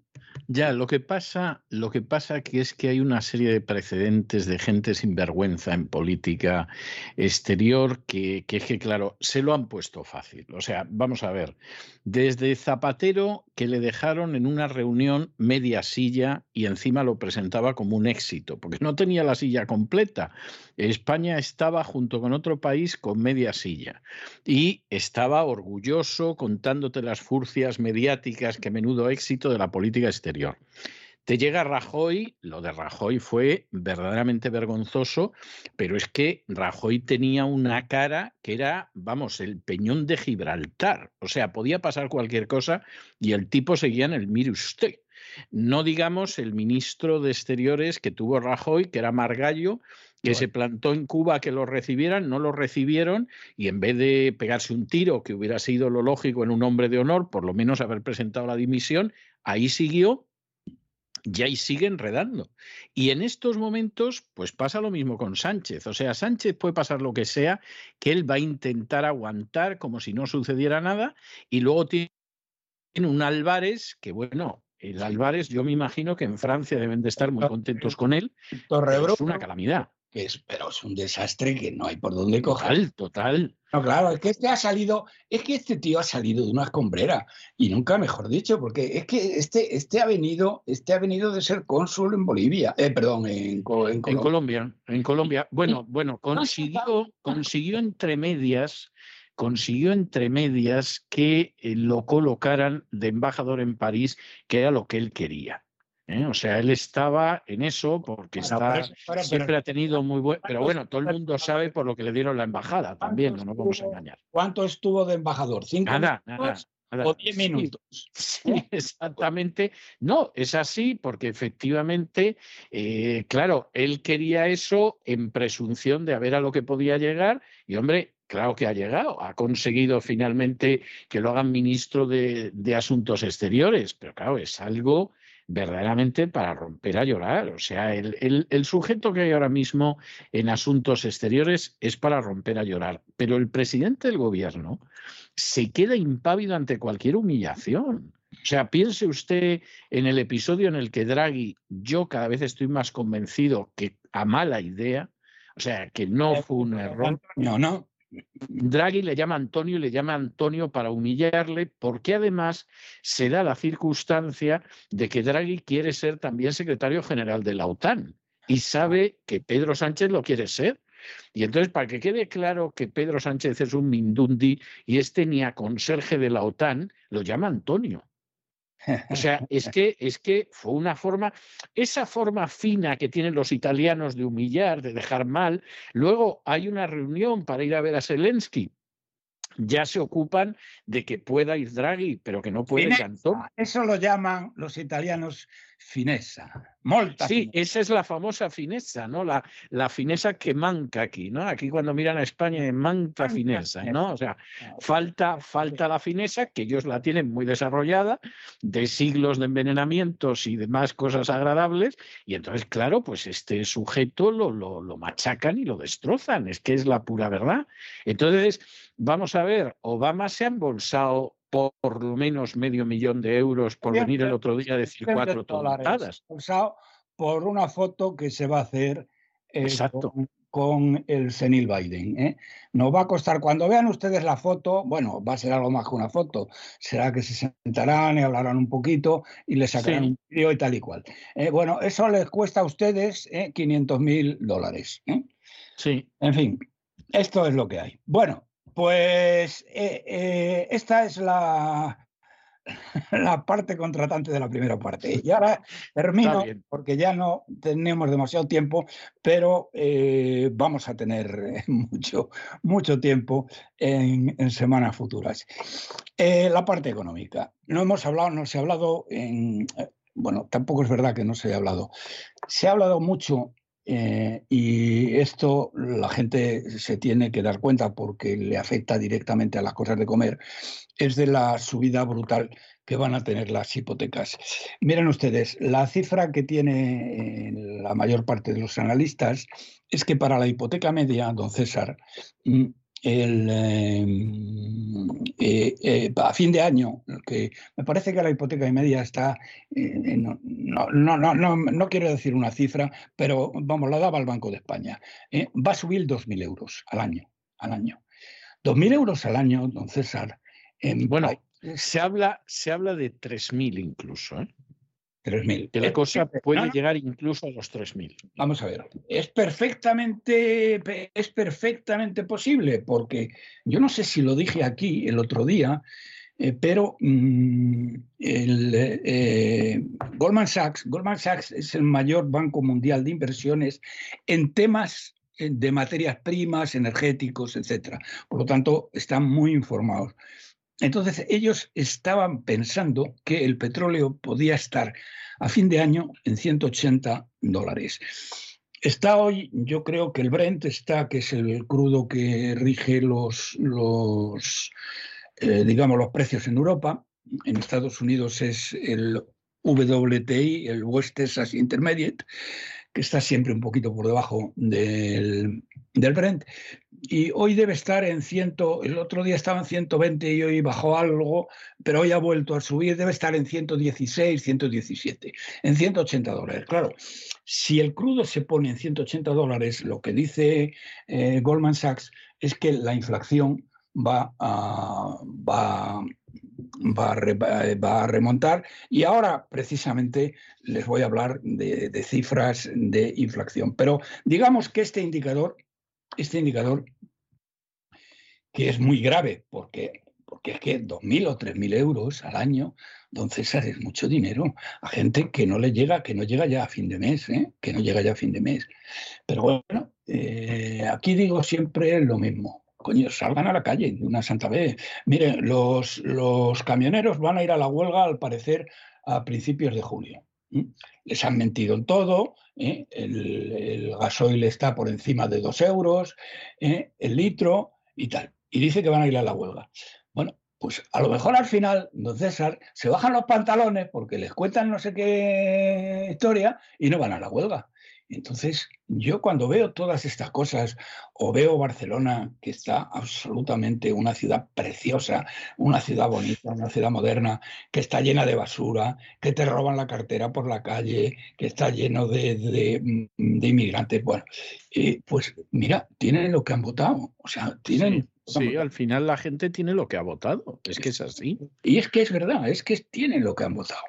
Bien, bueno, pues mm, voy dentro, quitando el, tema de mm, eh, el, tema de el tema de las hipotecas ligado a, ligado al coste del dinero. Eh, todos los indicadores económicos señalan en estas últimas tres semanas la paralización de nuestra economía y a la vez que se intensifican los desequilibrios.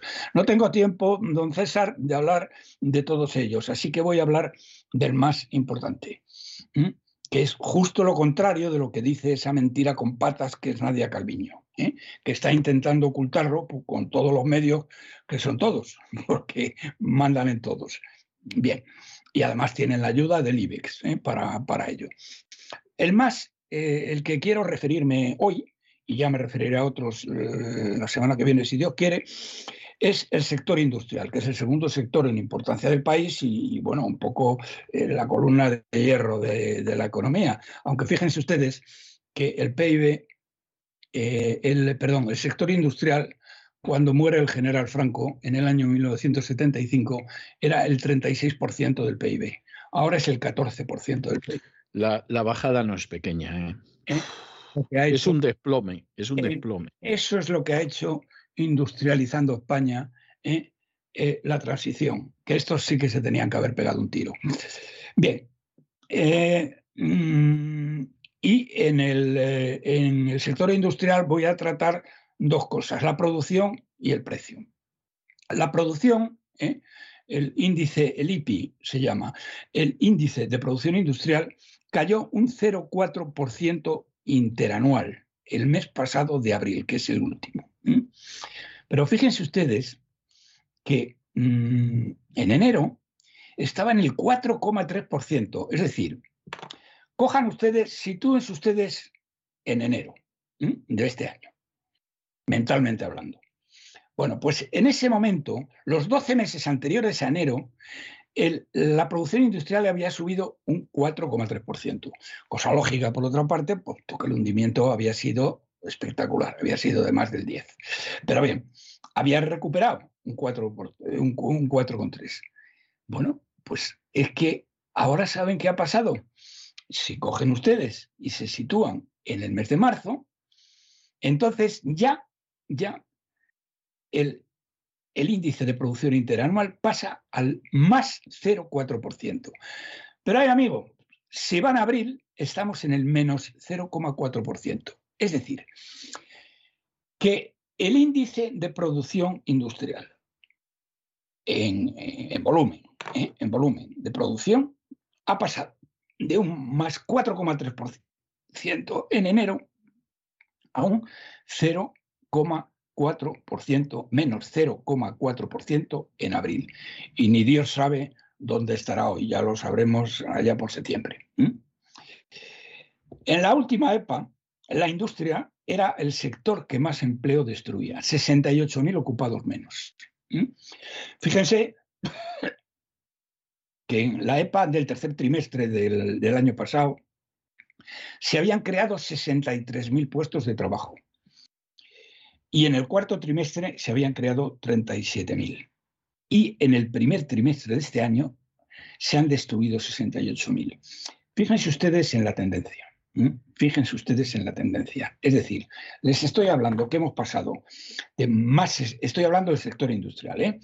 más 63.000 empleos tercer trimestre del año pasado, se hunde a la mitad, pero sigue siendo positivo. En el cuarto trimestre 37.000 y el primer trimestre de este año 68.000, menos 68.000. Don César, es que es una salvajada. Es que es un, lo es, lo es, lo es. Un hundimiento que no tiene, que no tiene, aunque no hay por dónde cogerlo. Bueno, y ya eh, les he dicho que les iba a hablar de la producción y del precio. Los precios ya, aquí ya mejor, don César, nos cortamos las venas. El precio es el acabose, el real ne va plus, que dicen en las películas. De, de casinos, sí. F de casinos, sí. ¿Se pueden ustedes que el crecimiento interanual de los precios industriales a abril creció un 45%, cuando al inicio de la pandemia estaba creciendo al 1,4%. 45%. Comprenderá usted, don César, que esto casa perfectamente con lo que he dicho anteriormente, que es que la competitividad de España se ha ido al garete. ¿eh? Y por lo tanto, Totalmente. por lo tanto, la caída de la producción industrial es perfectamente lógica con una subida de precios del 45%. No tengo que decirles, no tengo que decirles, pero no debería decirles, pero se lo digo, que son las peores cifras de toda Europa. No conozco todavía las de la OCDE, pero las de toda Europa son las de España.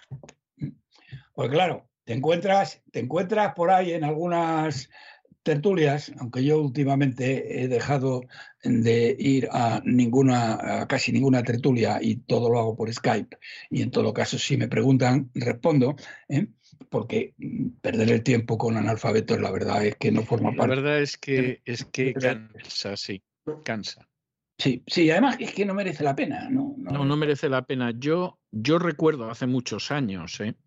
En uno de estos debates en que estaba José Luis de Villayonga, exponiendo, podías estar de acuerdo no con lo que decía, pero lo que exponía lo exponía bien, lo exponía de una manera razonada, lo exponía de una manera educada y tenía un energúmeno de estos que hace muchos años que dominan las tertulias en televisión. Y en un momento determinado le miró y le dijo, mire usted, yo aquí he venido a tener una conversación inteligente. Si usted lo sigue impidiendo, yo me levanto y me voy. Y yo dije, pues, pues es que efectivamente esto en muchas ocasiones pues es lo que, lo que habría que hacer. Yo como he tenido a majaderos insensatos enfrente de mí en muchas tertulias en televisión, pues, pues sé, comprendo perfectamente lo que dijo Vilayonga en aquel momento y le entiendo a usted, pero a la perfección, vamos. Bueno, así que, señoras y señores, el resumen es que todos los indicadores señalan la paralización de la economía eh, eh, en, el eh, segundo trimestre del año y luego ya lo que pase a partir del mes que viene con los tipos de interés, ya eso solo Dios lo sabe. Eso solo Dios en su omnipotencia, que nosotros no tenemos, seguramente gracias a Dios también lo sabe. Don Roberto, muchísimas gracias una vez más por arrojar luz a, a canastos, a puñados sobre la situación actual y yo le he buscado hoy una canción sureña que, que, me parece que encaja muy bien con lo que, con lo que está, en lo que estamos ahora y en lo que se ve venir ya, porque ya está entrando por la puerta.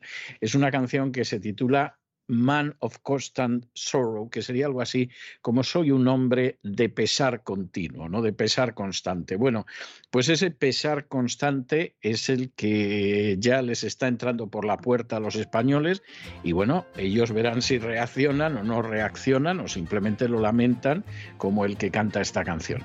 Muchísimas gracias por todo, don Roberto. Hasta la semana que viene. Hasta la semana que viene, si Dios quiere.